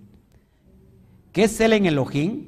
En Génesis 1.26 cuando dice, y hagamos al hombre conforme a nuestra imagen y semejanza, la palabra para semejanza, imagen es Selen Elohim. Y Selen Elohim no es otra cosa que el poder de decidir correctamente. ¿Qué hizo el primer Adán? ¿Decidió correctamente con el Selen Elohim? No, quiso ser igual a Dios. Que el principio satánico. El Satán, Luzbel, quiso ser igual a Dios. Quiso el trono. No solamente servir a, a Elohim, sino quiso sentarse en el trono. Y entonces, fíjate el contexto de lo que estamos hablando, amados hermanos, para que no nos confundamos de que la luna es de queso. Verso 8. Todo lo sujetaste bajo sus pies. Todo lo sujetaste bajo sus pies, porque en cuanto le sujetó todas las cosas, nada dejó que no sea sujeto a él. Pero todavía no vemos que todas las cosas le sean sujetas. Aquí ya está hablando en otro tiempo y está refiriéndose ahora sí al Mashiach. ¿Cuándo vamos a ver ¿Cuándo se va a dar la eminencia, el propósito por el cual el hombre se le coronó de honra y gloria? Cuando el Mashiach regrese y todo esté sujeto completamente bajo sus pies. Ahora sí se cumpla todo. Y te lo dice el verso que sigue. Verso 9. Pero vemos aquel, ojo, que fue hecho un poco menor que a los ángeles. ¿A quién? A Yeshua coronado de gloria y de honra a causa del padecimiento de la muerte, para que por la gracia de Elohim gustase la muerte por todos. La pregunta de los 64 mil. ¿Por qué aquí en el capítulo 2 dice que el Mashiach fue hecho un poco menor que los ángeles y el capítulo 1 hace referencia a que el Mashiach fue superior a los ángeles? ¿Quién me contesta eso?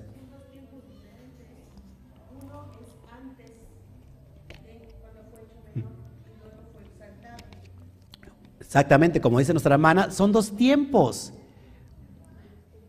Un tiempo antes, que es el que te estoy presentando hoy en el capítulo 2, y el, y el capítulo 1 está hablando del tiempo después.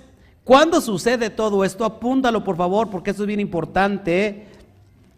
Y de hecho vamos para allá. Filipenses, Filipenses, Filipenses. ¿Dónde estás, Filipenses? Capítulo 2. Por favor, vamos para allá. Verso 5. Y ahí quiero, quiero apuntar muy bien para que para que vayamos dando al blanco, porque esto es bien necesario. ¿Estamos entendidos hasta aquí? Fíjese lo que dice. Se me está resecando la garganta, está haciendo más frío. ¿eh? Yo veo a los hermanos.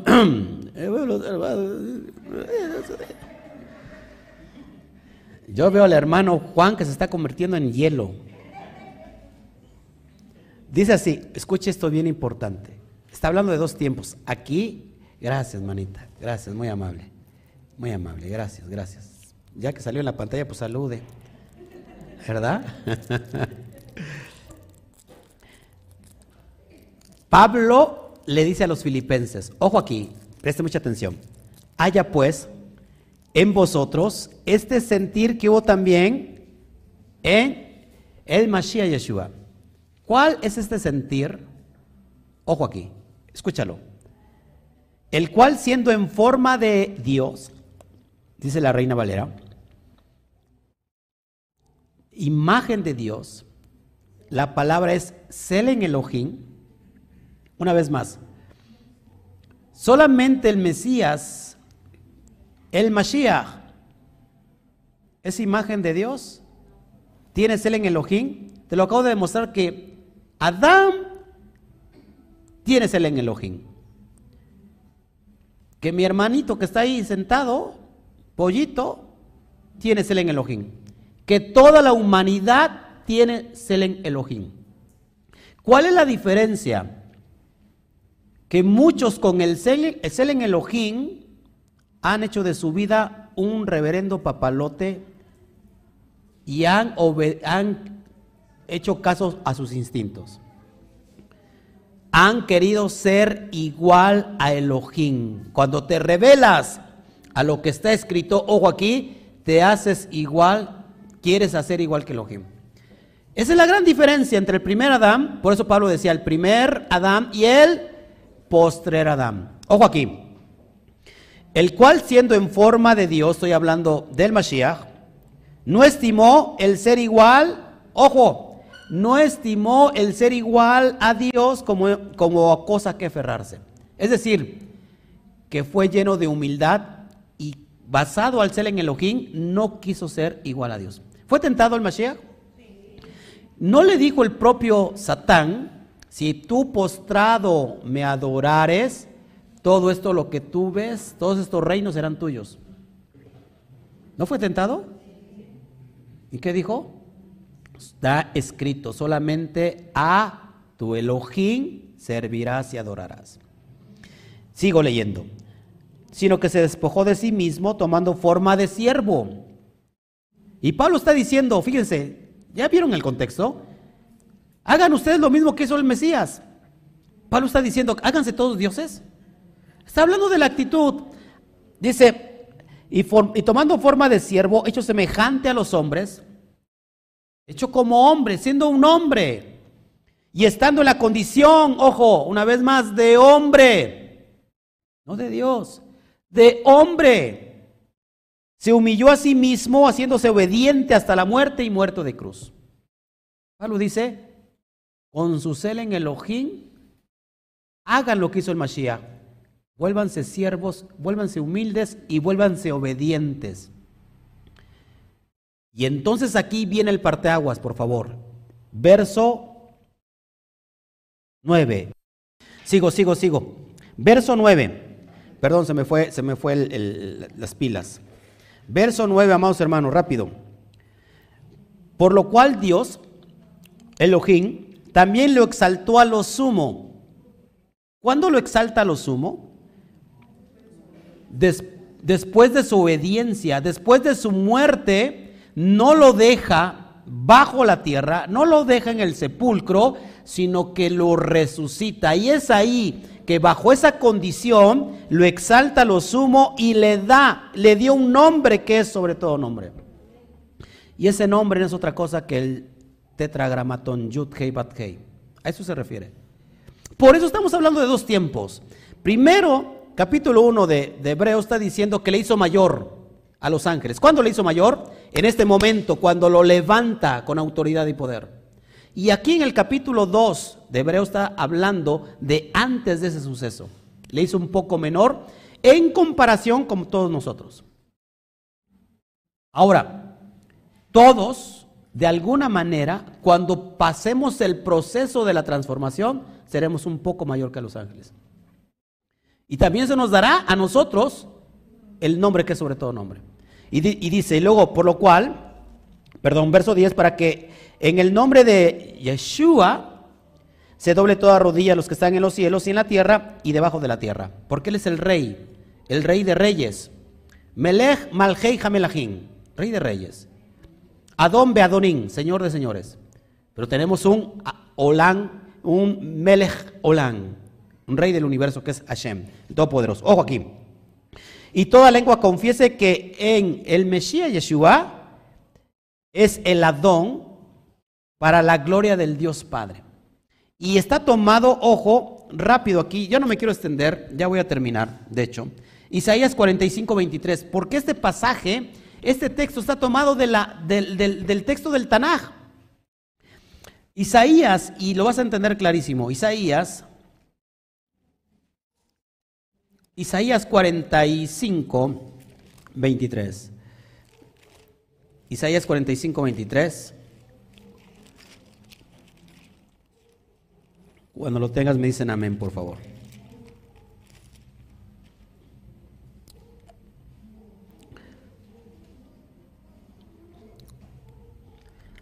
De hecho, fíjate, vamos a leer desde 21, por favor, desde el 21. ¿Ya lo tienes? Proclamad y aceptlos acercarse y entren todos en consulta. ¿Quién hizo oír esto desde el principio? y lo tiene dicho desde entonces, sino yo, Yudkei Adonai, y no hay más Elohim que yo. Elohim justo y salvador, ninguno otro fuera de mí. Verso 22, mirad a mí y sed salvos todos los términos de la tierra, porque yo soy Elohim y no hay más, una vez más. Verso 23, porque por mí mismo hice juramento, de mi boca salió palabra en justicia y no será revocada, que a mí se doblará toda rodilla y jurará toda lengua. Una vez más, que a mí se doblará toda rodilla y jurará toda lengua. Te lo explico clarísimo. El Mashiach viene en cumplimiento de esta promesa. Él es el medio, no la, la fuente. La fuente que da salvación es Hashem. Y cuando se doble toda rodilla, ¿qué hace un, los súbditos ante un rey? Se postran. Para la gloria del Mesías, dice ahí. La digo en palabras, para la gloria de Jesús. ¿Para la gloria de quién? Del Padre. Pablo no está haciendo ninguna, eh, ¿cómo se llama? Ninguna falsa teología. Pablo no se está refiriendo a algo que nos enseñó la cristiandad. Pablo está citando perfectamente el Tanaj de Isaías. Por eso dice que toda rodilla se doblará ante el Mesías pero para la gloria del Padre, porque Él es el que otorga la salvación. Y luego el Padre dice, no hay Dios fuera de mí. ¿Todos aquí? Seguimos. Ya casi voy, ya casi voy a terminar. Fíjense lo que dice el código real para que lo puedas entender ahí mismo. Sin embargo, el que fue hecho un poco menor que los malajín, a Yeshua, lo vemos ya coronado de gloria y honor por causa de el padecimiento de la muerte, para que por la gracia de Elohim experimentase la muerte a favor de todos. Él, ojo aquí, tú y yo tendríamos que haber muerto. ¿Por qué? Por el pecado. Pero Él gustó de esa muerte. Porque, ¿qué es la paga del pecado? La muerte. Sigo leyendo. Verso 10, porque convenía aquel por cuya causa son todas las cosas, y por quien todas las cosas subsisten, que habiendo de llevar muchos hijos a la gloria, perfeccionase por aflicciones al autor de la salvación de ellos. Llevar, ojo aquí otra vez, llevar muchos hijos a la gloria, lo que les acabo de decir. No solamente el hijo mayor, Yeshua HaMashiach, bendito sea su nombre, llenado de, coronado de gloria, sino que también estos hijos van a ser llevados a la gloria. ¿Quiénes son estos hijos? Todos nosotros. Todas esas tribus que se perdieron. Por eso Pablo decía, aquí les digo un misterio, un sot. No todos dormiremos, no todos moriremos, sino que seremos transformados en un abrir y cerrar de ojos. Nuestros cuerpos mortales se vestirán de cuerpos inmortales. La misma dimensión divina del Mashiach. Por eso tenemos que, que, ¿cómo se llama? que partir esta dimensión. Si no entendemos este parteaguas, nos estamos creyendo cosas que no existen en la Torah. Verso 11, porque el que santifica y los que son santificados, de uno son todos, por lo que no se avergüenza de llamarlos hermanos. El Mashiach es nuestro hermano y no se avergüenza de llamarnos hermanos. ¿Acaso seremos nosotros hermanos de Dios? No, somos hijos. Ahí está clarísimo. El Mashiach no se avergüenza de llamarte a ti hermano. De hecho, es el hermano mayor de entre los muchos sus hermanos. Verso 12 diciendo, anunciaré a mis hermanos tu nombre en medio de la congregación te alabaré. Citando el Salmo 22, 22, que hace referencia a David, pero lógico que conecta proféticamente con el Mesías. Verso 13, y otra vez, yo confiaré en ti y de nuevo, he aquí yo y los hijos que Dios, que Elohim me dio. Isaías 8, 17 al 18. Y está hablando, por supuesto, que, acuérdate, este pasaje está hablando de, de la profecía mesiánica, del cumplimiento de la redención. Verso 14. Así que por cuanto los hijos participaron de carne y sangre, él también, ojo, participó de lo mismo para destruir por medio de la muerte al que tenía el imperio de la muerte. Este es al diablo. Es decir, tú y yo participamos de carne y sangre. Es decir, somos humanos, somos seres humanos, somos hombres, mujeres. Él también, el Mashiach, tiene que haber sido un hombre de carne y hueso. Esto es clarísimo. Porque si no fuera así, nadie podría cumplir la ley. Solamente un Dios o un semidios.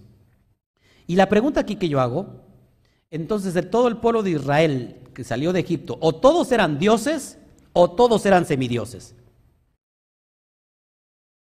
No ese es el concepto. La Torah se le fue dada a los hijos de Israel. Y si fue dada por el Padre, es que se puede cumplir, estando en nuestra condición. ¿Fue tentado el Mashiach?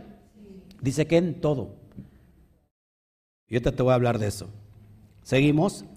Verso, ahí mismo el verso, el verso este, 14, ahí puse 18, ah no, Primera de Pedro 3.18, fíjate lo que dice. Primera de Pedro 3.18, va a salir en pantalla, va un poco retrasado con la transmisión ahí. Dice, porque también el Mashiach padeció una sola vez por los pecados, el justo por los injustos, para llevarnos a Elohim, siendo a la verdad muerto en la carne, pero vivificado en su espíritu. ¿Se dan cuenta? Él padeció lo mismo, estando en la condición humana, humana, humana. ¿Para qué? Un sadik, un justo, restaurando a toda su generación. ¿Se acuerdan que por el pecado de la vendimia de Joseph, el sadik, el pueblo se fue exiliado pagó por eso, pero también por un justo se puede recibir salvación. Eso está completamente explicado y lo he explicado en la perspectiva hebrea. Seguimos adelante. Porque la muerte es el castigo por el pecado, según lo vemos en Génesis 17, en Romanos 5.12, en Romanos 5, al 21. Porque la muerte, porque el pecado, porque la paga del, del pecado es la muerte. Por cuanto todos hemos pecado, no hay justo ni aún uno. Está hablando a, los dos grupos, tanto a los judíos como a los gentiles. Todos fuimos destituidos de qué? De la gloria de Elohim. Si fuimos destituidos, ¿por quién y por qué somos otra vez injertados en esa gloria? Por medio del Mashiach. Es lo que se refiere. Fíjense, me viene esto a la mente. Si un semidios cumple la ley, ¿tú crees que el Satán no le reclama al propio Eterno que por qué a nosotros nos quiere hacer guardar la ley si no se puede? ¿Tú crees que el acusador no acusaría en eso? El, el Mesías, condición humana, para ayudar a sus hermanos, para enseñarles cómo sí se puede guardar la ley. Sigo adelante. Ya voy a terminar. Y siempre que digo ya voy a terminar, es que la verdad es que no voy a terminar.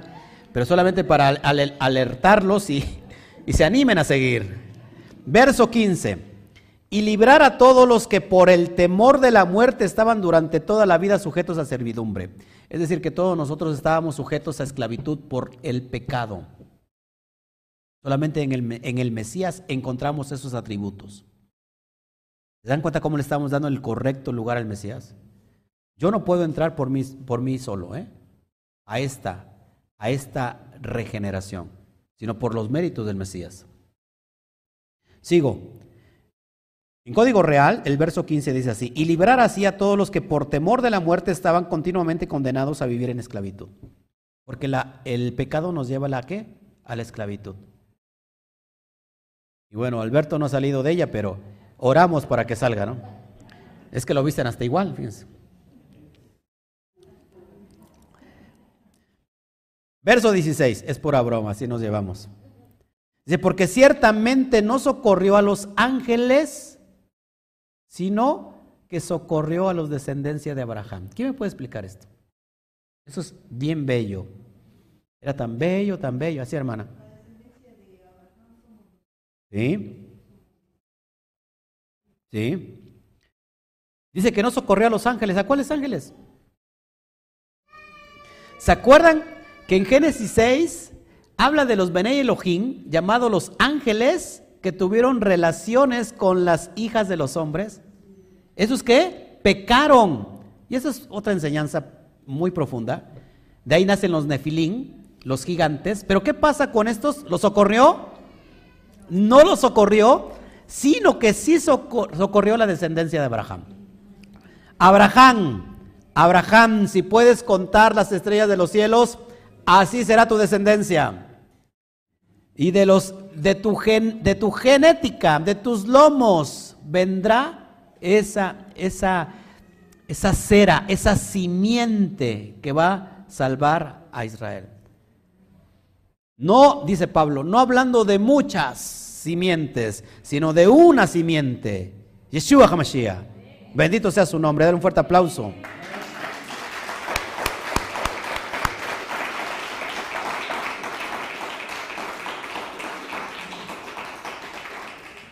Seguimos. Verso 17. Por lo cual debía ser en todo semejante a sus hermanos. Ay, esto me encanta. Me encanta, me encanta, me encanta. Porque está tan clarísimo y por qué hacemos tanto escándalo y creemos cosas que no están en la Torah y eso más que molestarme me lastima, me duele, me... Y si a mí me lastima, imagínate al propio Mesías el propio Padre, haciendo teologías que no tienen que ver nada con la verdad, sino tiene que ver todo con el paganismo. Un semidios no entra en la perspectiva hebrea. Eso es paganismo. Un Dios, ojo aquí, esto es claro, ¿eh? un Dios que se mete con una mujer no está en la perspectiva hebrea. Eso es paganismo. Eso sí está en las culturas egipcias, en Babilonia, en todas las culturas paganas, el Dios se mete con una mujer y nace un hijo. Los griegos creen eso, los romanos creen eso, los babilonios creen eso, los egipcios creen eso. ¿Por qué metemos algo que es pagano dentro de esta fe santa y hermosa? Imagínense un, al Todopoderoso, santo, santo, santo, tres veces santo, metiéndose con una mujer. ¿Dónde cabe eso?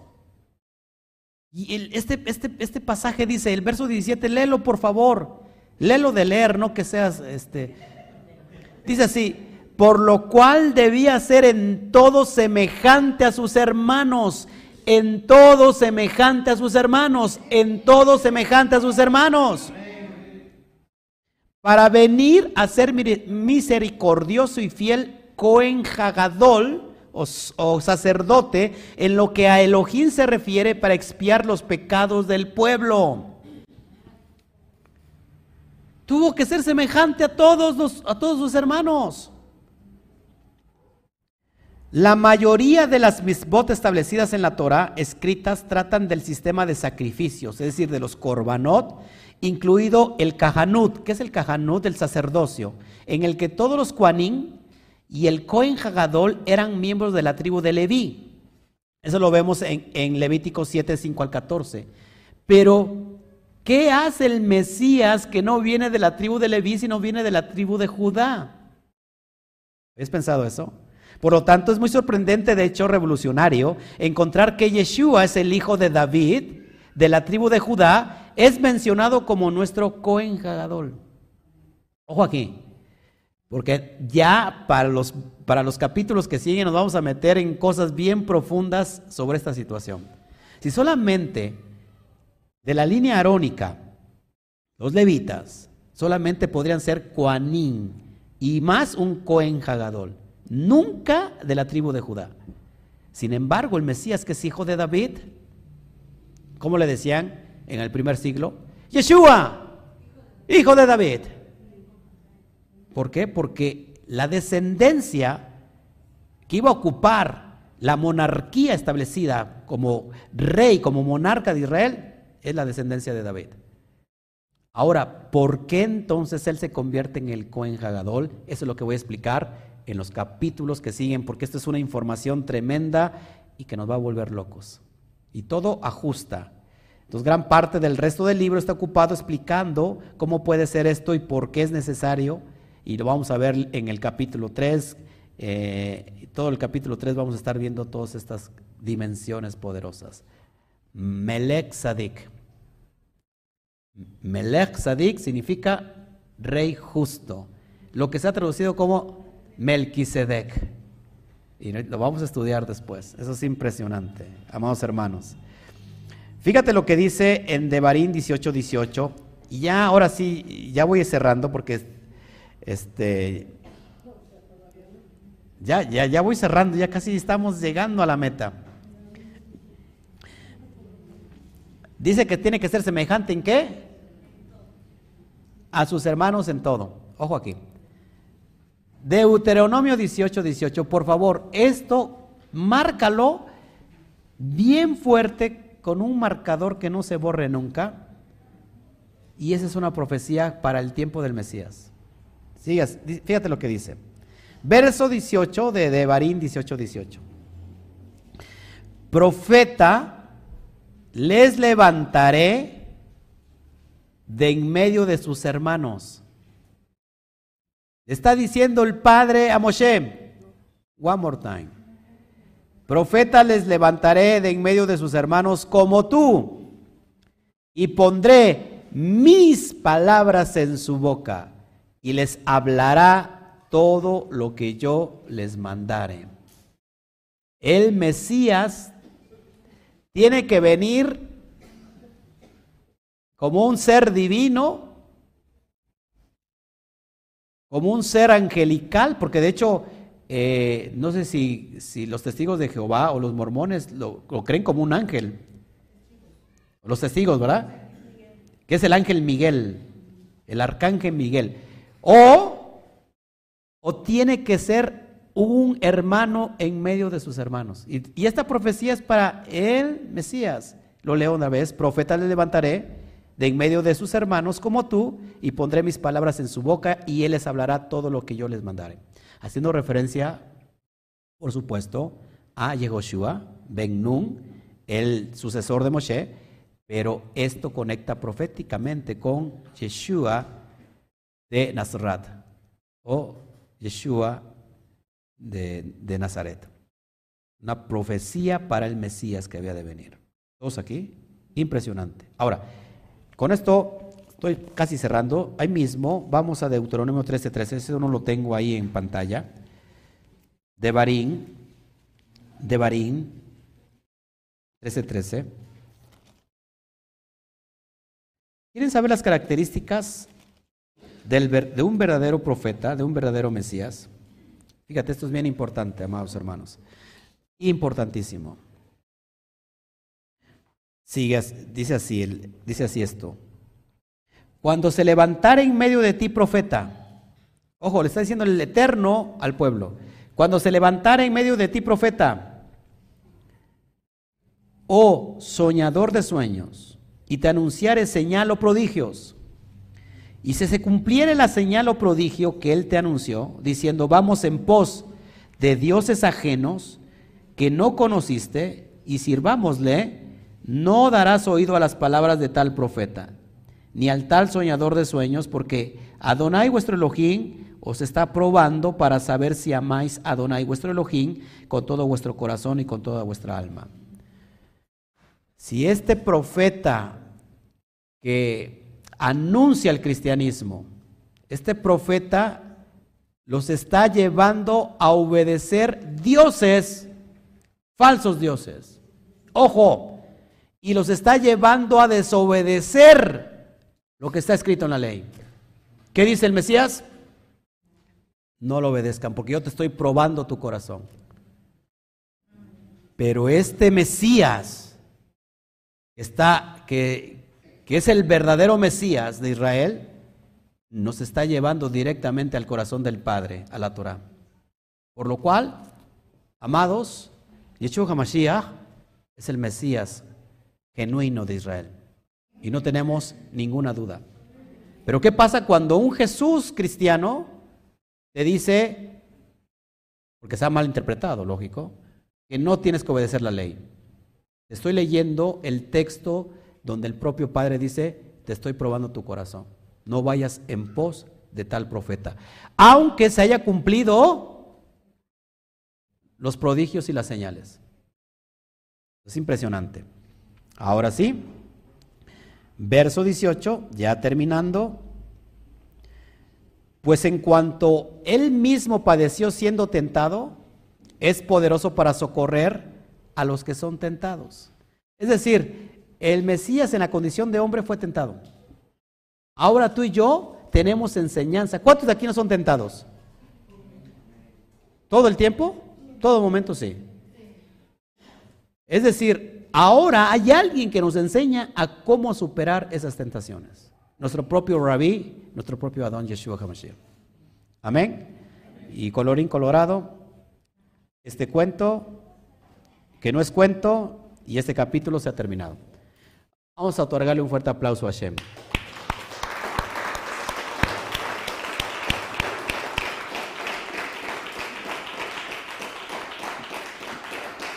Bueno, gracias a todos. Eh, ayúdeme, por favor, si hay alguna, ¿hay alguna duda aquí de lo que acabamos de exponer? Ay, a ver tú. Ah, no, soy yo, ¿va? Es en la pantalla, vi a alguien levantando la mano. ¿Alguien que haya aquí alguna duda, algo que quiera acotar de una forma sencilla?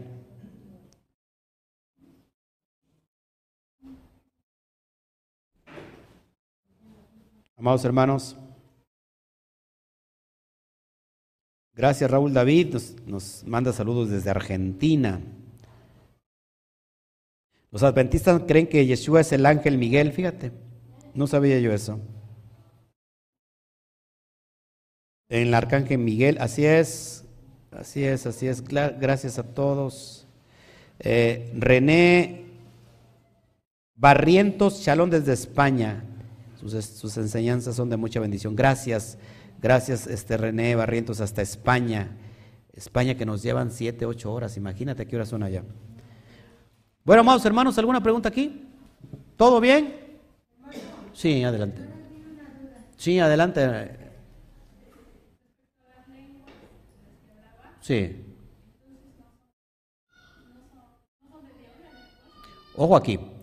Eh, Romanos capítulo 13, si no mal recuerdo, que nos habla sobre las cuestiones de las lenguas, eh, son dones divinos. Y la lengua, como don, es un don de Elohim.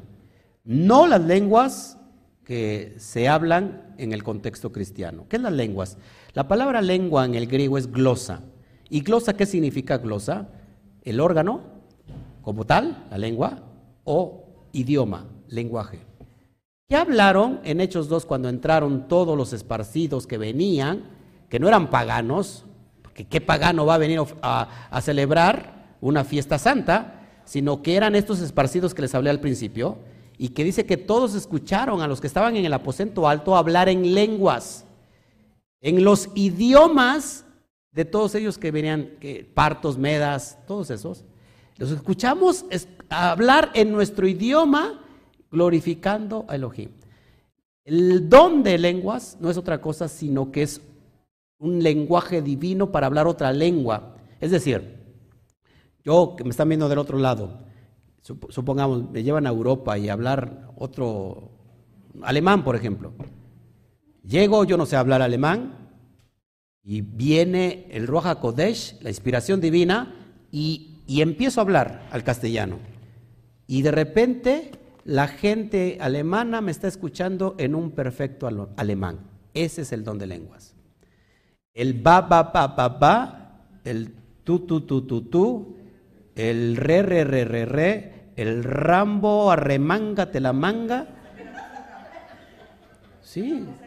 Rambo, saca la bazuca, arremángate la manga.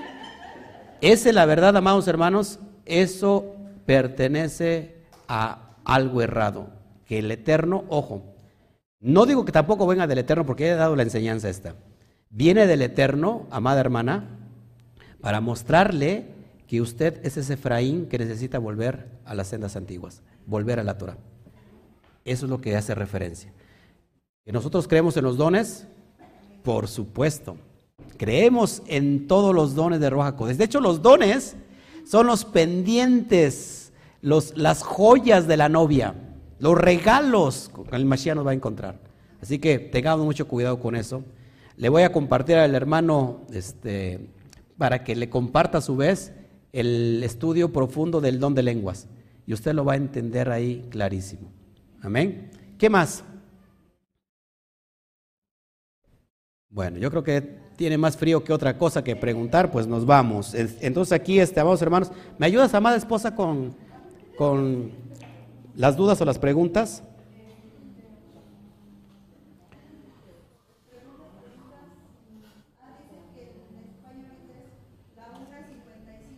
La 1.55 en España, imagínate, amados hermanos, en España 1.55, en Alemania lo mismo, ¿eh? Nos están viendo desde Alemania. Pido oración por las naciones, en especial por Alemania, ya que a partir del lunes van a cerrar muchos comercios. Sí, en Inglaterra igual se cierran comercios durante todo un mes. Vamos, hermanos, estamos ya en, el tiempo de la gran tribula, de la tribulación, de la persecución. ¿Qué más?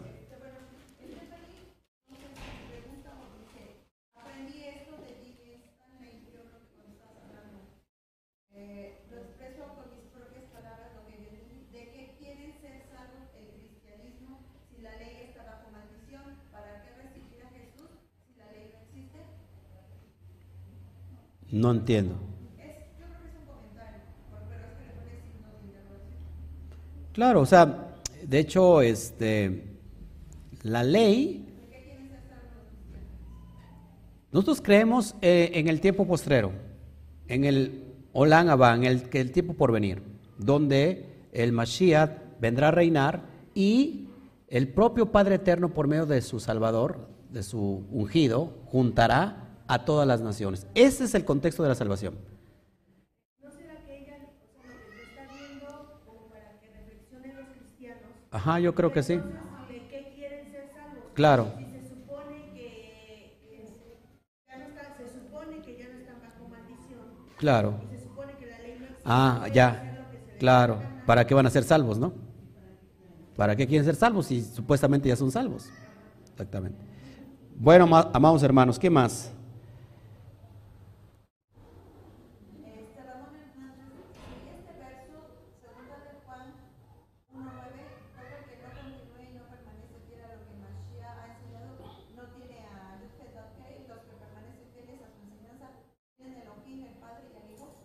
Claro, te lo está diciendo fácil. Aquel que no eh, permanece en la enseñanza del, del rabí Yeshua, pues no puede ser parte de, la, de, la, redención, porque Yeshua nos vino a enseñar la Torah y él dijo, yo soy el camino, la verdad y la vida, y nadie va al Padre si no es por mí o a través de mí o, o por mí, ¿no?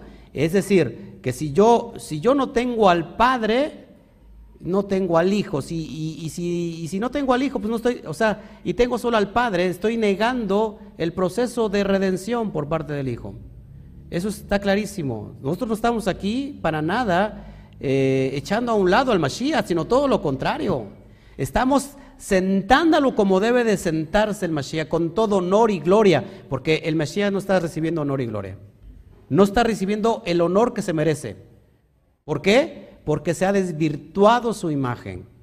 Y, para los judíos, el Mesías cristiano lo han presentado como, una, como un hereje. ¿Qué estamos haciendo hoy? Restaurando esa imagen. ¿Quién más?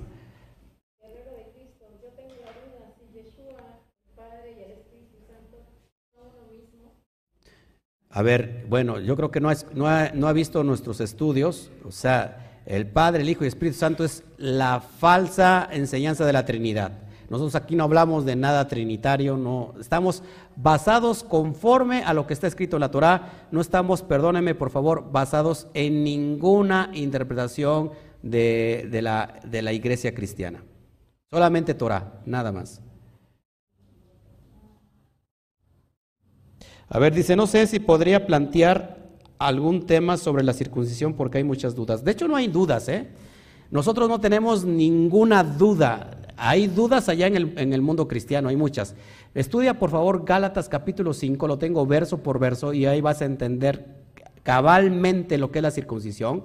Y invitamos a Pablo en esa ocasión, ¿se acuerdan? Rab Shaul vino y le preguntamos todas las dudas y él nos dijo, Ahí vas a encontrar al espíritu de Shaul y tenemos todo, todo un tratado sobre la circuncisión como señal de pacto. Lo ves también en mis estudios. Y, bueno, ahí vas a entender, la, circuncisión de nada sirve. Alguien me pregunta si por ser circuncidado es salvo. De nada sirve tu circuncisión si tu corazón está alejado del Eterno. Primero la circuncisión del corazón y después de eso viene la circuncisión de la carne. De nada sirve eso. Y, las, y, las, y hay una señal de pacto ¿Y esa es qué? Y esa es la circuncisión. Bueno, ¿qué más?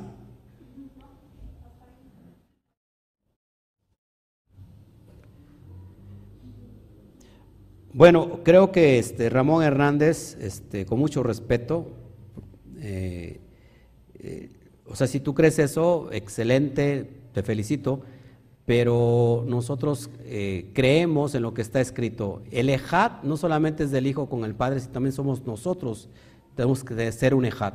Y el ejat en la perspectiva lógica que tiene su propósito del Padre, el Mesías, pero no en la, no en la, en la, en la, ¿cómo se llama? En la cosmovisión que es Dios también. Ahí es un grave error. ¿Quién se le llamó serás Dios delante de Faraón? A Moshe. ¿Y por qué también Moshe no es un ejat con Dios? Tendría que ser un ejat también, ¿no? Y de hecho lo es. Pero por eso es Dios. Moshe es Dios, ¿no? Moshe es el profeta. Y te acabo de enseñar, y bueno, creo que tienen que estudiar muy a fondo la Torah. Así que con respeto, este, es lo que yo enseño y que yo no tengo ninguna duda, ¿eh? Yo no tengo ninguna duda sobre esto, lo que estamos enseñando. Este, yo no tengo duda, a ver si me, si me entienden Las dudas las están allá afuera, los que no están estudiando completamente la Torah, los que todavía vienen de un contexto muy cristianizado y se meten con todo respeto a seguir en la misma, en la misma forma. Nosotros no tenemos ninguna duda. Pero yo tengo la duda, si Yeshua, el Padre y el Espíritu Santo son uno mismo, no. A ver, el Espíritu Santo no es otra cosa que Ruach Kodesh, la presencia divina. ¿Es uno? Pues sí, porque es la presencia del Todopoderoso. Pero una cosa es el Hijo, se los acabo de leer. Una cosa es el Hijo y otra cosa es la, la presencia divina. La presencia divina es el Eterno. ¿Por qué se le conoce, rápido, ya con eso termino, ya no más preguntas. ¿Por qué se le conoce como el Espíritu Santo? Porque en hebreo la palabra ruach para espíritu significa viento. Y David decía esto de la presencia divina.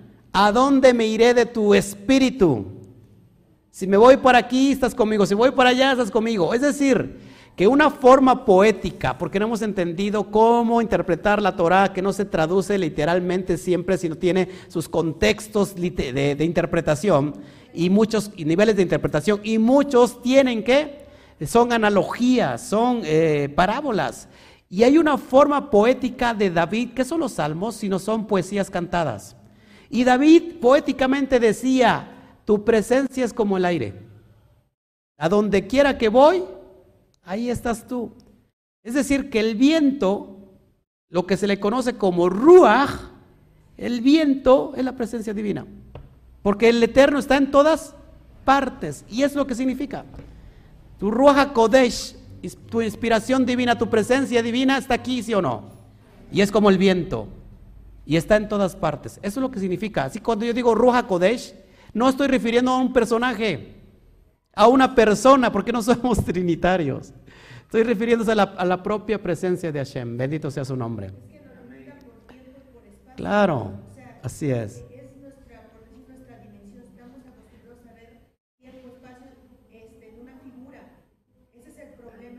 Claro.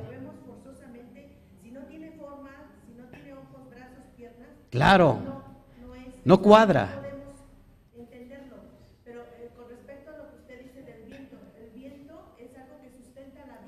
Sí. Él es el de, todo. Claro.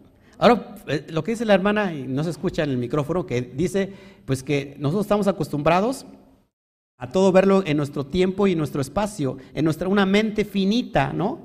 Este, y meter al Eterno en, en ese bagaje, en ese lenguaje, porque por eso se nos presenta las Santas Escrituras con un lenguaje humano para que podamos entender la divinidad poderosa, porque no se puede entender de otra forma. A ver, cuando dice el brazo fuerte de Hashem, en realidad vemos bajando un brazo bien fuerte. Cuando dice, él es, el David decía, él es mi escudo, es, es un escudo. Cuando él decía, es la torre fuerte, mi fortaleza es una fortaleza, o es algo, es algo poético para dar a entender al hombre todos los méritos del poderoso. Eso es lo que se refiere. Pero cuando no separamos eso, entonces ahí tenemos un grave problema. Tan fácil es de entender, pero saben, yo con esto cierro ya ahora sí, cómo poder en realidad meternos a comprender la profundidad de la Torah, quitando todos los pensamientos preconcebidos, porque esos hacen mucho daño. Se nos, se nos enseñó algo que es erróneo y a fuerza lo queremos traer aquí cuando no cabe.